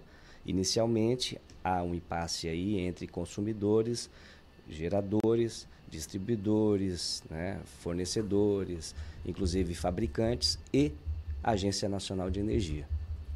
Muito bem. E a gente, você quer saber, você que está aí nos acompanhando, quer fazer alguma pergunta sobre a energia renovável aqui para o Samuel? Manda aí para a gente no 991564777. O Samuel que é professor do curso lá na, na faculdade SATIC, né Samuel? Isso. E está aqui tirando todas as nossas dúvidas. Ô Samuel, é, tudo que está acontecendo hoje no planeta, vamos falar em nível Brasil, né? Desmatamento, as queimadas que nesses últimos tempos a gente teve muita queimada. Nesse sentido, você acha que afeta diretamente na energia renovável? É tudo isso que está acontecendo com a nossa natureza? É, é, pensando no sentido que nem tudo que sai da natureza é fonte de energia, né? É utilizada para fonte de energia. Mas já que a gente fala de, de vento, de, de sol, de tudo, né? A gente, o desmatamento, as queimadas, tudo que está acontecendo na natureza é muito prejudicial, né? Assim, todos os especialistas climáticos, ambientais podem estar confirmando isso também, né? E pelo que nós venhamos estudando, olhando, né? Tudo o que está acontecendo, o que nós temos que fazer é não se lamentar, mas fazer a nossa parte. Então, se de um lado está sendo desaflorado, o que nós temos que fazer é revitalizar isso. E eu vejo que a energia dessa forma que está vindo, que, que por mais que tenha muitas picuinhas, né, muitas conversas em paralelo sobre a geração distribuída, ela veio para ficar. É, isso aí é uma questão de futuro países da Europa, isso já utiliza há mais de 30 anos. O Brasil é, é um bebê na utilização, a partir de 2012 que realmente foi regulamentado. Então nós temos aí muito chão pela frente, temos investimentos temos né, é, empresas, temos universidades, faculdades especializadas, pessoas especializadas como nós, né, a gente vem estudando a cada dia mais para buscar essa informação para deixar né, aí vocês, você ouvinte, né, ligado sobre esse assunto, até pelo fato seguinte, não existe nada melhor do que você poder propagar o que é de melhor para as pessoas. E eu vejo hoje, com fonte segura, que a pessoa que não colocou ainda um sistema desse na sua edificação é porque ainda não parou para sentar onde está indo o seu dinheiro. Né? Se analisar e verificar que vai fazer uma troca para não empatar, mas sim para ganhar, com certeza já vai estar esperando aí ou procurando uma empresa capacitada. E eu lhe digo também sobre empresas que estão nesse ramo. Existem muitos é, farosteiros, né? Que vêm e passam simplesmente aqui pela BR e analisam, ah, vou ganhar um pouco de dinheiro dessa região. Aqui, vou parar em Criciúma e Isso. vou... Cuidado. É, até porque isso aqui é uma relação não só empresarial, mas eu digo que é de amizade, porque são 25 anos é, sobre um sistema funcionando. Então você precisa realmente de uma empresa com solidez, né? você precisa saber da marca dos equipamentos que está sendo utilizado, você precisa saber da instalação, se foi corretamente feita, né? sobre o ponto de engenharia, a parte da especificação sobre a, a assinatura de responsabilidade técnica, né? laudos, verificações. Né? Então isso é muito importante e, clara, e cada vez mais a clareza não são valores. Né? Tem que ver, sim, o equipamento a ser utilizado, porque às vezes você paga mais barato e não gera o que você pretende gerar. Então, as formas que eu vejo aí, eu faço consultoria também em duas empresas relacionadas a essa área, né? uma em Criciúma e uma outra em Bituba, e que eu mostro isso. A relação com o cliente é um, uma relação muito próxima, onde que tem um antes da proposta e tem o pós-venda e que isso deve permanecer sempre. Né? Porque vamos considerar agora, né? você comentou lá sobre as formas de energia e eu quero datar relativamente a fotovoltaica. Porque hoje, para o uso de geração distribuída, isso comum é a fotovoltaica, é mais prático. Né? Até por uma questão de você vai colocar eólica, tem uma questão de ruídos, né? precisa de um espaço adquirido para isso. Então vamos falar de fotovoltaica. O que eu tenho, né? as pessoas perguntam, o que eu tenho de manutenção ao longo desse período? Você só vai ter uma manutenção, que é a limpeza. Só isso? Só isso. Então, você imagina o seguinte, algo que vai estar aí, não significa, né? Quando se fala em 25 anos, significa que ele vai deteriorar, simplesmente vai evaporar. Não, os módulos podem aguentar 50, 100 anos, mas é uma questão da eficiência de geração. É, então, fazendo ali toda a parte de cuidado né, sobre esse módulo, coloca a pessoa especializada, porque ali é, um, é uma limpeza né, de uma estrutura com vidro, com eletricidade, tem uma capacidade ali de energia né, sobre tensão elétrica que é bem alta. Então tem que ser pessoas capacitadas, habilitadas né, e qualificadas para estarem utilizando. Tem que estar preparado para fazer preparado isso. Não é isso. uma simples brincadeira. Não, nessa não é. Vamos falar, se eu sou leigo no assunto e contratei um serviço, eu consigo visualizar a parte o quê? Arquitetônica, né? Vai ficar bonitinho. Aí depois, quando eu quiser fazer qualquer ajuste de limpeza, eu sim tenho que contratar novamente aquela empresa para fazer isso. Isso dá de fazer um plano né, regulatório juntamente à empresa. Sim. Isso é viável. Ou seja, o barato pode sair caro. Com certeza. Né? E hoje, dentro de um sistema de geração distribuída, nós podemos ter. Né, normalmente o pessoal comenta. Quando eles vêm me perguntar, dizem: opa, vai faltar, não vai mais faltar energia na minha residência. Então significa que hora Tem que dá um blackout. também, né? Tem, as pessoas né, confundem do que era feito anteriormente. Eu me lembro que lá em 2005, quando eu iniciei a minha pesquisa sobre fotovoltaica, né, eu fazia projetos referentes a isso, onde você faria ali uma geração sobre o banco de baterias e depois supria na necessidade. Hoje até faz, mas é para containers, né, trailers, isso acontece ainda. Mas hoje, no modo usual e também permitido pelas concessionárias de energia, né, é utilizado ele conectado à rede. Então, a hora que a concessionária for fazer qualquer manutenção, o teu sistema também irá desligar. Porque o objetivo ali do sistema não é lhe deixar ininterruptamente com energia, mas sim permitir que você gere a sua própria energia, melhorando né, para o sistema as perdas na transmissão de energia, valorizando seu patrimônio. Né? Tem todas essas questões aí relacionadas ao teu próprio sistema, tanto para você né, que vai estar colocando aí um sistema, está pensando em colocar, não pense. Procure realmente uma, uma empresa especializada, né, uma pessoa que saiba sobre o assunto né, e procure a, a melhor alternativa. E tem o que é o off-grid, né, que é o conectado a baterias, o on-grid, conectado à rede. E tem também, às vezes, quando as pessoas vêm procurar, mas eu já tenho lá na minha residência, o que, que eu posso fazer para aprimorar? Aí você vai ver, tem o termosolar, que é aquecimento de água. Né. Então, esse aí é um outro conceito né, de geração solar, só porque ele é uma geração para o aquecimento de água. De água e não de energia. Não né? de não produção é, de energia. Não né? energia elétrica. Sim. Ok? Mas sim. sim uma energia térmica, naquele caso ali. Então, a energia elétrica, o conceito é energia solar fotovoltaica. Certo. E vamos explicar um, po um pouquinho mais, brevemente, Samuel, para quem está nos vendo pelo YouTube também pelo Facebook e está nos escutando pelo 89.1, quais são os tipos de energia que hoje são renováveis, né? Explicar um pouquinho cada uma. Hoje nós temos a energia solar, a fotovoltaica e, e tem mais algumas aí que a gente pode destacar, né? Sim, eu, eu, eu começo aqui com a biomassa até é, ressaltando a utilização de algumas empresas na região, né, que é utilizado assim, a, a, compensação. A única geração de energia, abrindo um parênteses aqui, diferente no seu processo de transformação é a fotovoltaica. Ok? As demais, elas são transformação mecânica elétrica. O que muda é a energia primária. Vamos falar então da biomassa.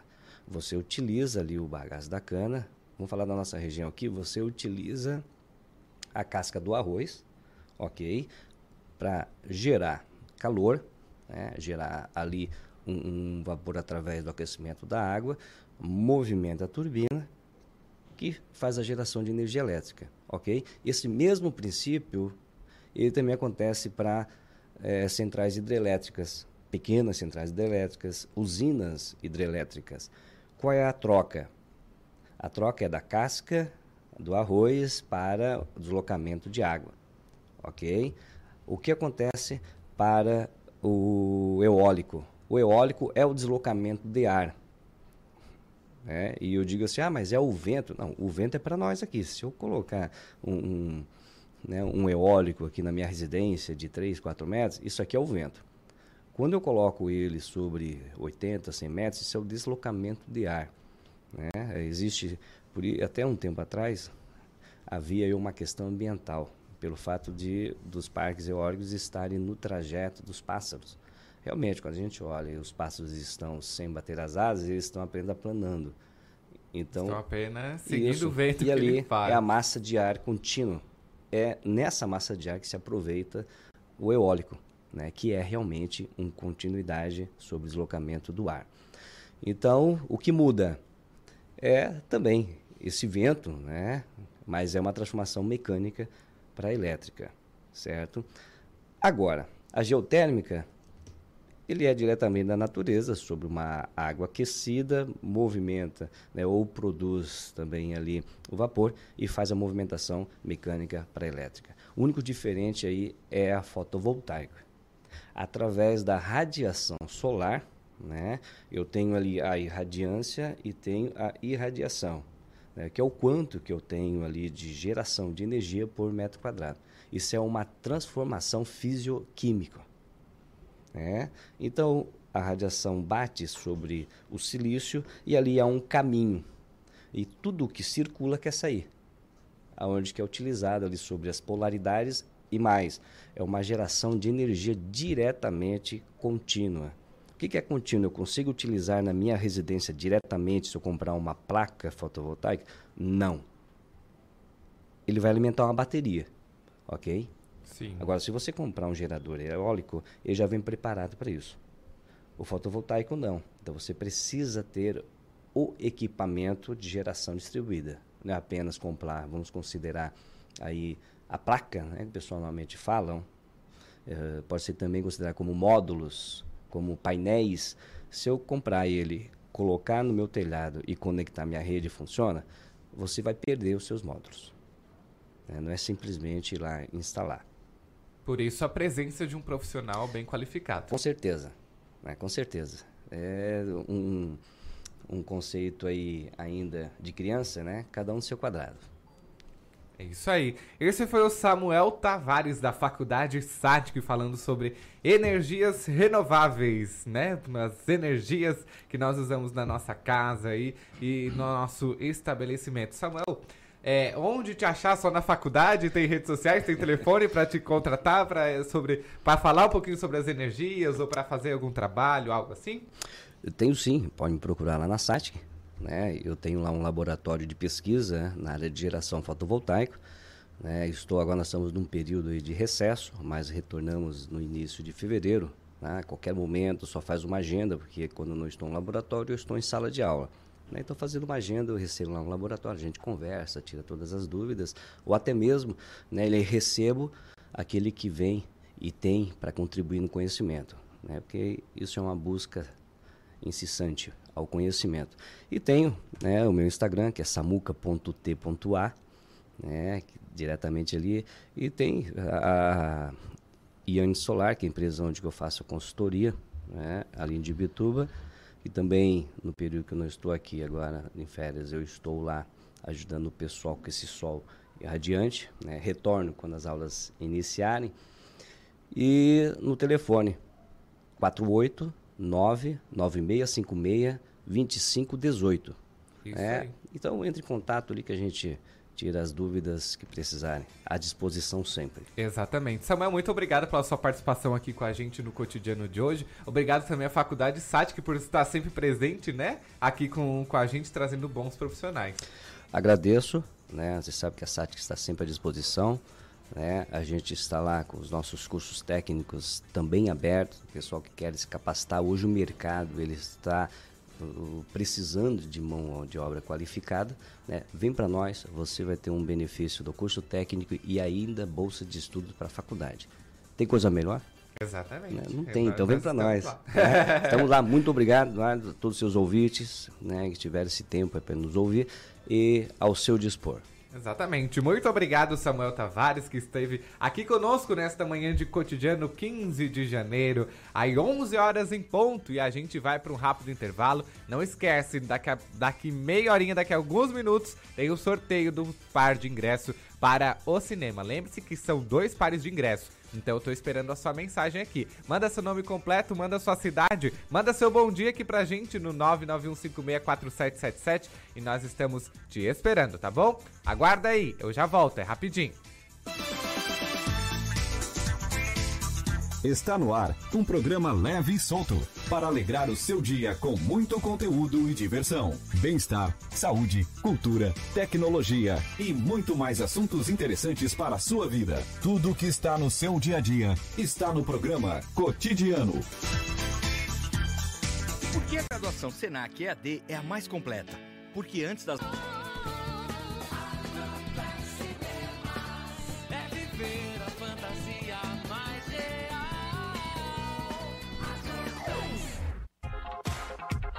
Siga a gente no Twitter. Rádio Cidade em Dia. A melhor forma de se evitar a dengue é combater os focos de acúmulo de água, locais propícios para a criação do mosquito transmissor da doença. Para isso, é importante não acumular águas em latas, pneus velhos, vasinhos de plantas, jarros de flores, garrafas, caixas d'água, tambores, lixeiras, entre outros. A prevenção é a única arma contra a doença. Faça sua parte e mantenha a cidade longe do mosquito da dengue. Uma campanha Grupo Catarinense de Rádios.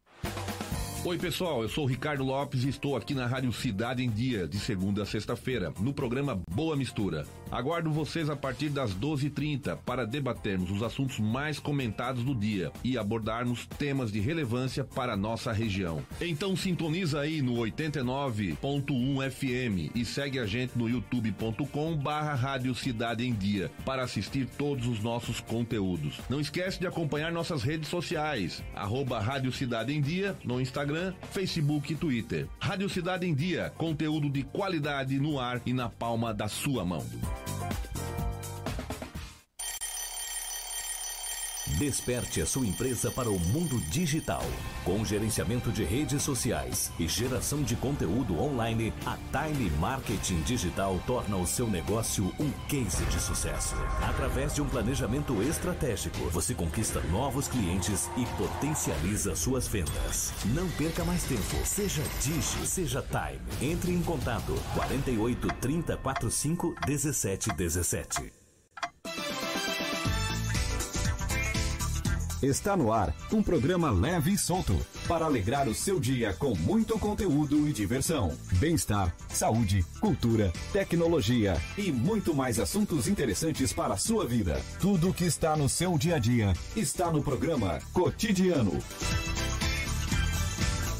Estamos de volta, 11 h 05 da manhã, nesta manhã de quarta-feira, 15 de janeiro, aqui na nossa Rádio Cidade em Dia, mais um produto aí do Grupo Catarinense de Rádios e que a gente tem o maior prazer de fazer parte, né? Se liga aí, sintoniza aí com a gente no 89.1 FM, passa pro vizinho, passa pros amigos que a gente está aí.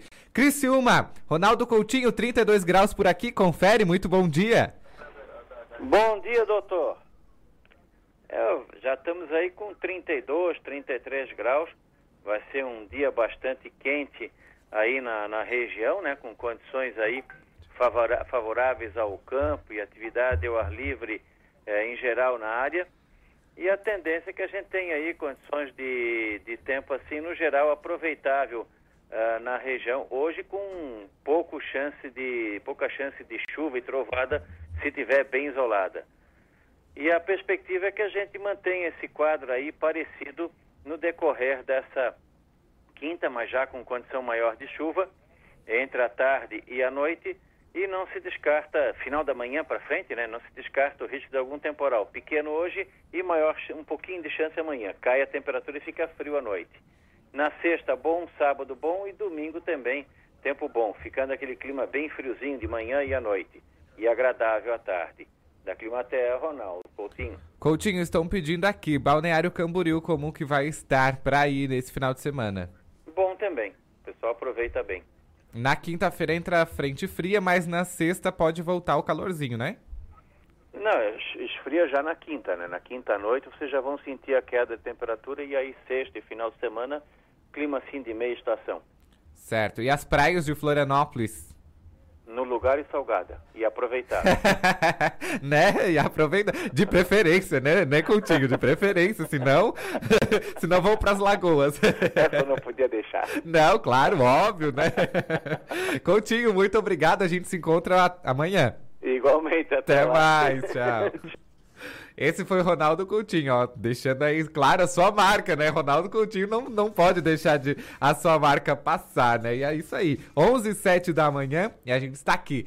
Tô esperando a sua participação aqui para ganhar o seu par de ingresso no 991564777. Manda aí pra, no, pra gente o seu nome completo, a sua cidade, o seu bairro. Eu tô esperando também o seu bom dia, o seu boa tarde, o seu desejo de semana aqui pra gente, tá bom?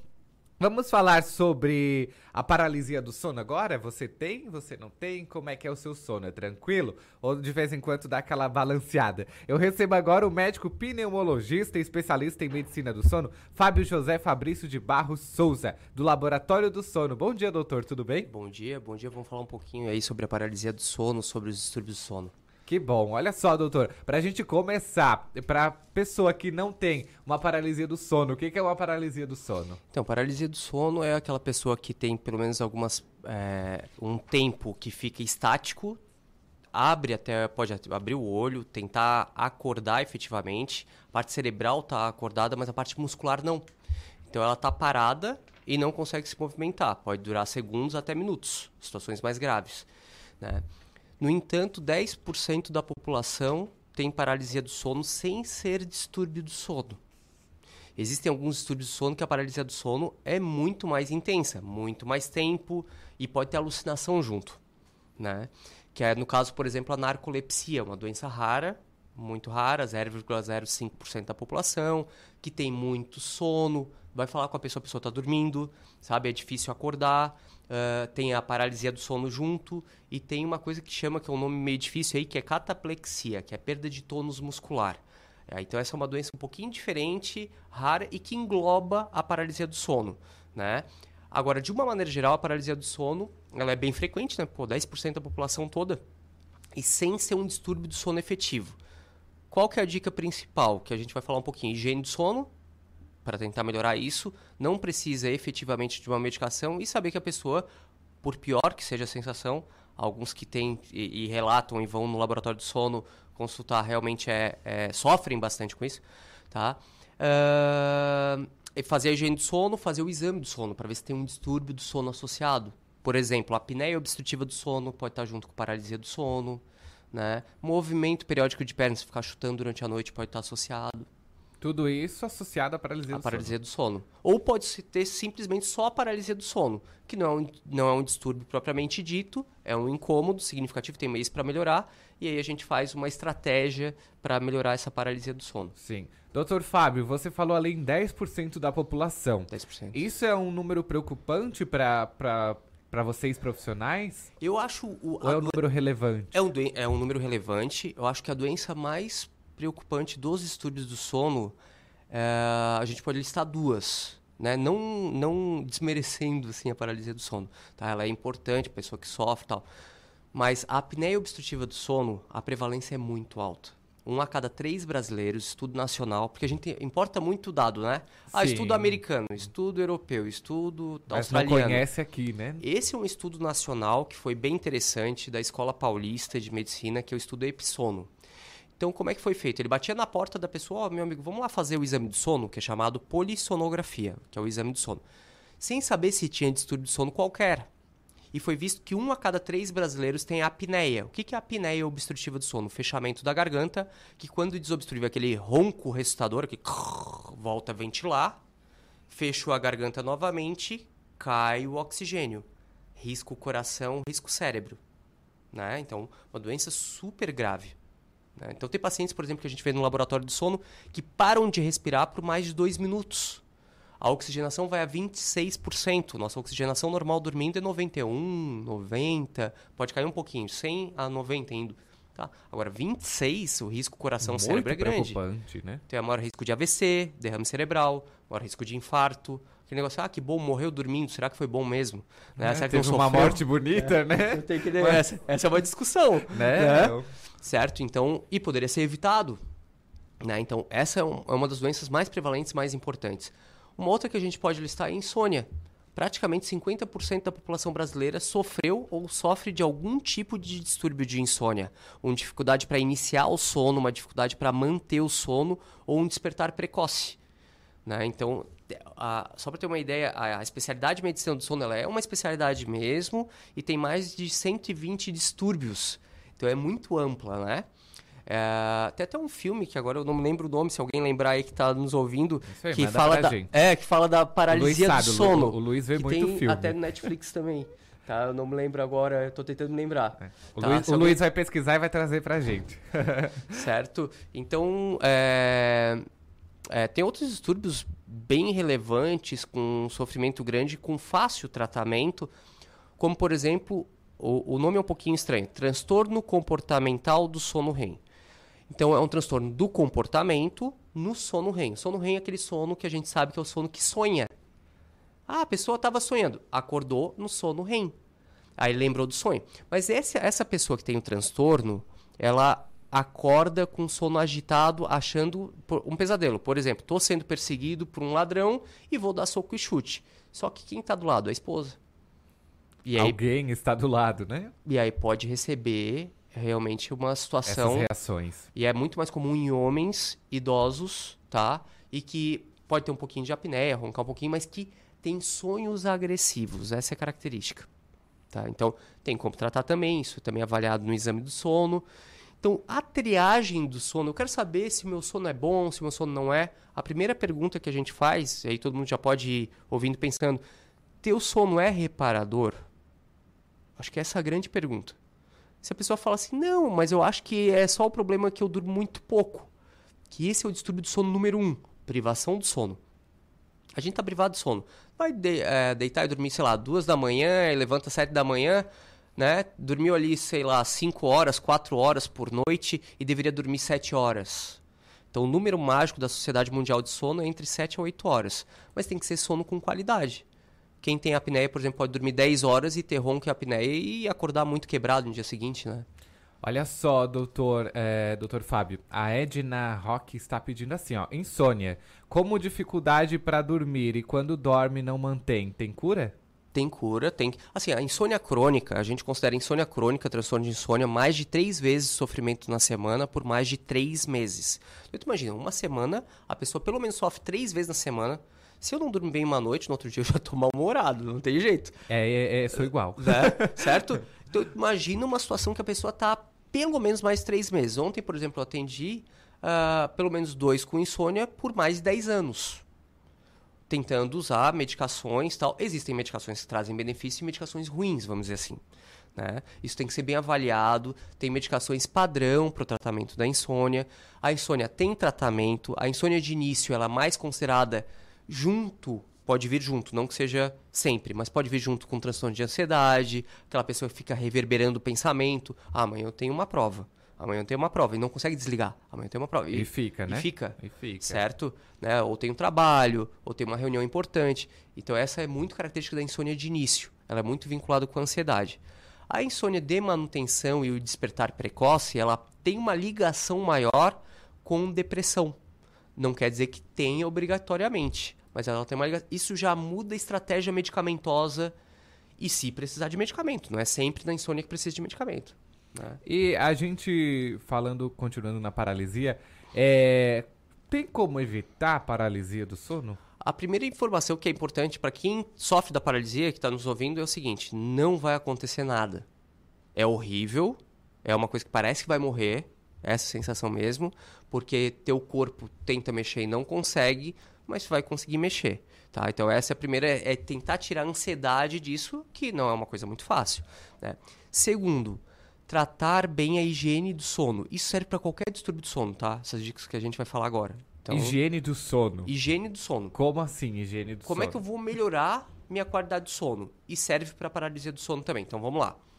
É, evitar chantinas derivados da cafeína depois de 6 horas da tarde Café, chocolate, chá preto, chá verde, refrigerante, chimarrão, tererê, quem, quem é lá do Mato Grosso, sei lá, nessa região que toma o, a erva gelada também, certo? Isso são estimulantes cerebrais. Quem fuma, evitar, tentar é, evitar o cigarro perto do horário de dormir. Tá? Também é estimulante cerebral. A pessoa pode se sentir mais relaxada com o tabagismo, mas ele é estimulante cerebral. Ela só está relaxando a pessoa, a sensação, porque ela está dependente da nicotina, né? Tá, então essa, por exemplo, é a primeira dica. Dica número dois, que é a que todo mundo vai achar, ah, isso eu não faço muito bem. Evitar a grande intensidade de luz perto do horário de dormir. Então entra TV, luz branca, computador, tablet, celular. Hoje em dia é tudo muito online, é tudo, né? A notícia corre, tu tá, quer se manter ali, informado. Está na nossa mão, Está né? na mão. Tem a informação na mão. Então, é, e acaba sendo alguma coisa interessante, mais a luminosidade. O que, que a luminosidade faz? Diminui a tua melatonina, o hormônio do sono. Né? Então, isso dificulta o início, uma manutenção do sono, pode dar mais paralisia do sono, pode dar mais insônia. Né? Uh, Para todo mundo é recomendado deitar e dormir 20 minutos depois do almoço, quem pode. Né? Uh, exceto insônia. Insônia está deitando, depois do almoço está faltando uma fatia do bolo à noite, do sono. Né? Então, para todo mundo que pode deitar depois do almoço 20 a 30 minutos, e não mais que isso, senão pode acordar mais grog do que foi dormir, é recomendado deitar depois do almoço 20 a 30 minutos, exceto insônia. Atividade física, recomendado para todo mundo, isso é sempre um pré-requisito, né? Boa alimentação, boa noite de sono e atividade física, é o tripé, né? Saudável. Sim, a atividade física tá em tudo, né? Tá em tudo. Então, uh, só que a atividade física é interessante de manhã, de tarde ou de tardezinha, que não seja de noite, perto do horário de dormir. Então, eu vou correr às 10 da noite e vou tentar dormir meia-noite, não vai dar muito certo, porque a temperatura corporal diminui em média em 4 horas. Então, teu metabolismo está muito ativo, a temperatura está milhão, e aí é só ver, num verão, tenta dormir sem ar-condicionado. E tem isso né? também? Hã? Dormir sem, sem ar-condicionado? Ar não, tenta, tenta dormir. Aquela temperatura corporal tá maior, vai ser mais difícil. Agora tenta dormir num ambiente mais climatizado, com ar condicionado, que nem a gente está aqui dentro agora, né? Agora, como é que tá na rua? Não sei quantos graus no, que tá. A gente está no 16. 16 porque, graus. Mas, mas não tá, tá gelado. Não né? tá gelado. Imagina ali fora, né? Calor bem intenso. Tenta dormir nessa temperatura, não dá muito certo. certo? A qualidade do sono é, prejudi é prejudicada. Então, são, né, um ambiente mais escuro, um ambiente mais silencioso, tudo isso entra dentro da higiene do sono. Então, são estratégias para melhorar a minha qualidade de sono. Isso aí. A Edna continua dizendo aqui, ó, tô ansiosa, então a cabeça não desliga. É, isso é uma ligação muito grande, né? Se ficar reverberando o pensamento, alguns até chamam ruminando o pensamento, tá? É fica pensando e não consegue se desligar. Então, uma dica aí para Edna é fazer a higiene do sono e ver algumas vezes se tem outro distúrbio do sono associado. Pode ser que sim. Aí é o exame do sono que avalia, que é a polissonografia, que é o exame que passa a noite no laboratório do sono.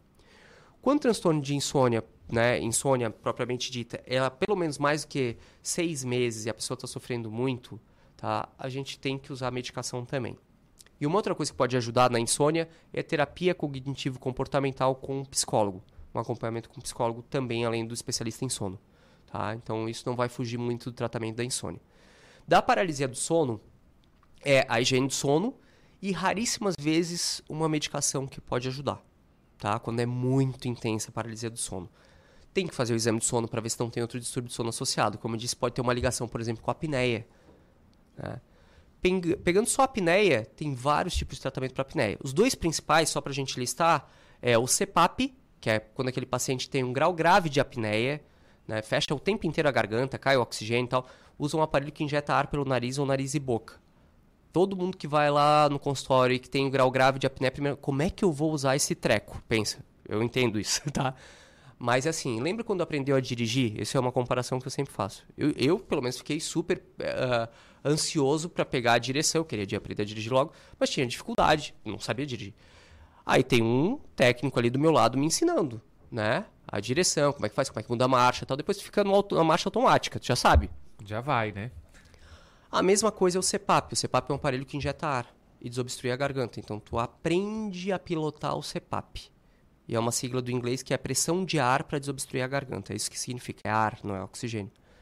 E outro tratamento é o aparelho intraoral, que é para um grau mais leve, que é o dentista que faz, dentista em sono que faz. Aí passa pelo médico do sono e avalia. Isso aí. Doutor, o Luiz mandou aqui pra gente, ó. É o Mara na Netflix. Ma isso mesmo, o Mara. Mara. Tava esquecido, isso, isso mesmo. E tem O Pesadelo, que é, é, O Pesadelo Paralisia do Sono, é um documentário de 2015. Certo, eu só vi o Mara, tá? Então eu vou ver o isso. Pesadelo, esse eu não vi. O Pesadelo Paralisia tá. do Sono também. Ou seja, vamos resumir aí. A paralisia do sono tem cura? Tem cura, tá? Claro que depende do grau. Como eu disse, 10% da população é considerado normal, tu faz só a higiene do sono e melhora rapidinho. E tem uma porcentagem aí bem menor, né, e menos aí de 3%, que tem um sofrimento mais intenso, que são os que geralmente vamos procurar no consultório, que tem que ser investigado, faz o exame de sono, e aí a gente, mediante o exame de sono, vai ver qual o melhor foco de tratamento, além do que a gente citou da higiene do sono. Se precisa de medicação, se não precisa de medicação, se tem apneia vinculada, se não tem, para tratar da melhor maneira. E tudo isso, né? A paralisia do sono ela acontece em crianças também? Acontece. Acontece em, em, criança também, tá? Assim quer ver como uma outra coisa que acontece em criança, que a gente acabou não falando, que é super comum, que é em torno de quase 13% das crianças, tá? Que, que vão ficando quase na idade adulta, o sonambulismo, o terror noturno. O que, que é o sonambulismo? O sonambulismo é caminhar durante a noite, não tá sonhando, geralmente, né? Ela caminha durante a noite, se acordada, vai falar, ué, o que, que eu tava fazendo aqui? Né? É, já tive paciente que ligou o carro, até pacientes adultos, né, que ligaram o carro e, e bateram na garagem com a garagem fechada. E estava dormindo. A esposa foi lá e acordou. O que, que tá fazendo? Não, o que, que eu estou fazendo aqui, por exemplo. Não estava sonhando. Tá? Eles dizem que não pode acordar um sonâmbulo, é verdade? Ah, isso, é, isso é bem importante. isso é um mito bem importante, é tá? É um não, mito. é um mito, tá? É, a mesma coisa, tenta... Uh, tá dormindo num sono profundo, que o estágio 3 do sono é o sono do sonambulismo. É um sono bem profundo, um sono bem bom, um sono bem reparador. Tenta acordar alguém, chacoalhando alguém, quando tá num sono profundo. Capaz a pessoa revidar, falar, ué, que não entendeu o que está acontecendo, fica grog, né? Uh, então é isso, é só isso que vai acontecer. Não vai morrer, não, não vai, vai ter problema nada, né? grave. Só pode, imagina, tentar ser acordado chacoalhando a pessoa. Não dá certo, né? É só nesse sentido. Então tu leva a pessoa pra cama, ó, oh, meu amigo, vamos aqui pra cama, tal, tal, tal, deitar. E o terror noturno, ele é uma vertente do sonambulismo. Também é nesse estágio 3 do sono. E que aí o que, que acontece? A, pessoa, a criança abre o olho, muito comum em criança, abre o olho e começa a berrar, mas ela não está tendo pesadelo, é bem interessante. Se perguntar, não, se acordar a criança com calma, devagarzinho, perguntar o que estava sonhando, estava tendo pesadelo tal, ela não vai nem entender. É uma confusão mental ali naquele momento. Daí que fala, oh, tu se lembra do sonho? Alguma coisa? Não, não foi pesadelo, tá?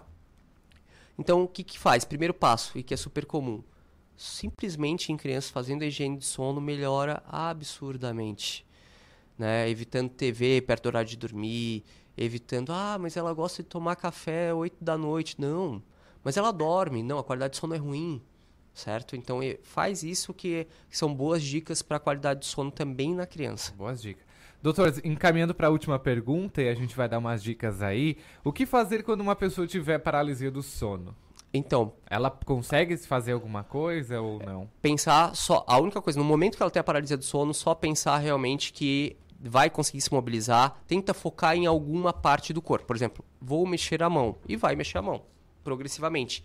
É como se fosse assim, um despertar da, da mente e ainda não despertou o músculo. Ela vai conseguir mexer e não vai acontecer nada. Apesar de, claro, que a sensação não é nada agradável. Nada agradável. Mas né? vai saber que vai conseguir. Uh, e aí presta atenção o que, que fez na rotina do dia quando tem uma paralisia do sono mais intensa. Geralmente tem um vínculo. Por exemplo, que nem a gente citou do café, né? E a pessoa tem paralisia do sono. Tá mais estressada e tem mais paralisia do sono. É, ficou assistindo TV até tarde e tem mais paralisia do sono certo? Então, qual que é o vínculo, o gatilho principal da tua paralisia do sono?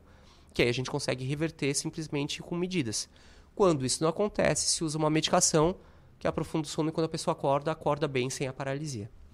Aí está médico pneumologista e especialista em medicina do sono, Fábio José Fabrício de Barros Souza. Muito obrigado, doutor, pela sua participação aqui com a gente no cotidiano desta quarta. Foi um prazer receber você aqui. Foi um prazer também, estamos à disposição. Com certeza, sempre que tiver novidades, traz pra gente aí. À tá vontade, tá imagina, tranquilo. Isso aí. Gente, muito obrigado por, por vocês estarem aqui con conosco nesta manhã de quarta-feira, 15 de janeiro, 11h26 da manhã. A gente já vai se encaminhando ao final de mais um cotidiano. Eu falei para vocês que tinha sorteio, né? Tinha dois pares de ingresso para ir ao cinema. Ver ver aí a, a Frozen, será? Vai levar o filho, ver a Frozen, né? Ver, né, doutor? Ver. A, a, aproveitar pra ver, ver o cinema aí, né? Vamos ver quem ganhou então? Vamos ver aqui. Elisete D'Agostin, parabéns, você ganhou aí um par de ingressos para ir ao cinema com a família, com o filho ou com a filha e lá ver todos os filmes que estão em cartaz. Vamos ver quem mais aqui? Isaac Maximiliano Nazareno ganhou também um par de ingressos. Lembrando que para você retirar tem que vir até aqui a nossa rádio, o Grupo Catarinense de Rádios, chegar lá na recepção com a Thaís, pegar seu par de ingressos, mas antes tem que estar com um documento com foto em mãos. Você não pode retirar seu do, o seu ingresso, seu par de ingressos, se não tiver com seu documento com foto em mãos, tá bom? Lembrando que é horário comercial, não adianta vir aqui meio-dia que a Thaís não vai te atender, não vai dar teu ingresso, tá bom? Tá certo então, Elisete D'Agostinho, Isaac Maximiliano Nazareno, vocês foram os ganhadores dos pares de ingresso aqui da nossa Rádio Cidade em Dia do programa Cotidiano. Prazer receber vocês todos aqui, tá bom? Uma excelente quarta-feira, uma excelente tarde para você. E eu encerro meu programa desejando aí uma boa quarta, uma boa tarde para você, dando um abraço em todo mundo que esteve conosco nesta manhã de nesta manhã de, de quarta-feira. Conosco tem recado, Luiz? Ai, até de segunda a sexta até as 5 e meia para retirar o ingresso, tá? O Luiz, valeu aí, Luiz, por lembrar, tá bom? Gente, me despeço aqui de vocês, desejando aí uma excelente quarta, como falei, mas dizendo assim, ó. Não desanime por nada, pois até uma topada empurra você para frente, tá bom? Essa é a frase do Braulio Bessa, um querido poeta que sempre vem com suas frases, seus poemas muito encantadores, tá bom? Beijo para vocês, eu volto amanhã das 9h30 às 11h30 da manhã aqui na 89.1 FM. Até mais! Acabou, mas não desanime que tem mais. CAC Farias volta com muita informação, diversão e alegria para a sua manhã. A gente está com você em cada momento. Tudo que está no seu dia a dia está no programa Cotidiano com CAC Farias.